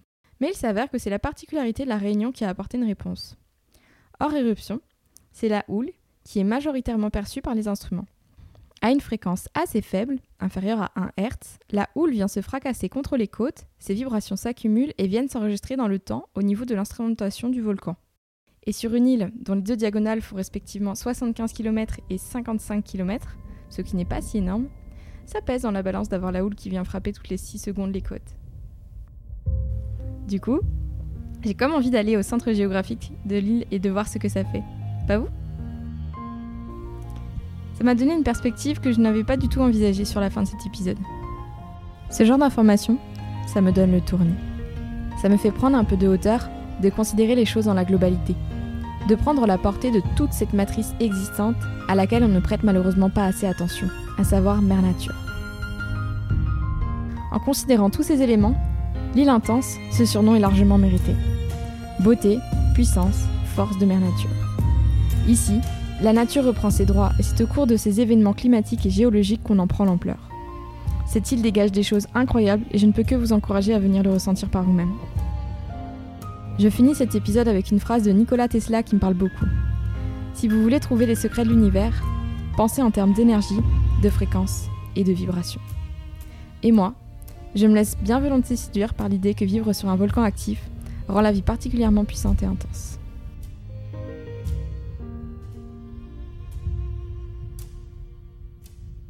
C'est la fin de cet épisode. Je vous remercie d'avoir tenu jusque-là. Je voudrais remercier dans cet épisode toutes les personnes qui ont contribué. Florence Nikolov, guide pays passionné, Aline Pelletier, directrice de l'Observatoire, et Rudy Laurent, guide des tunnels de lave. Merci à Philippe Kolaski pour la transmission des quelques données scientifiques sur les fréquences vibratoires du volcan. Merci à Mathilde pour tes précieux conseils, ta relecture et ton soutien sur cet épisode. Merci également à Arthur pour les notions de mastering et ton soutien au projet. Je voudrais également remercier le groupe de musique L'Indigo pour son aimable autorisation pour la musique du générique. Vous avez également entendu d'autres extraits sonores dans cet épisode et vous pourrez les retrouver dans la description. Merci à vous auditeurs d'être aussi patients et de continuer à écouter malgré mes délais sans fin. J'espère que vous avez apprécié cet épisode. Pour ma part, j'ai adoré le réaliser. J'ai appris énormément de choses et ça augmente vraiment mon amour pour ce caillou incroyable sur lequel je vis. Si toi aussi tu as aimé cet épisode, tu peux le partager sur les réseaux sociaux en tapant Mettre en l'air sur Instagram et sur Facebook. Tu peux aussi en parler à tes proches. Le bouche à oreille, y'a que ça de vrai. Et pensez à mettre 5 étoiles sur Apple Podcast et à commenter, c'est ce qui aide le plus au référencement de ce podcast. Que la vie soit douce pour vous et à bientôt de vous retrouver pour parler de l'île intense. Nous retrouve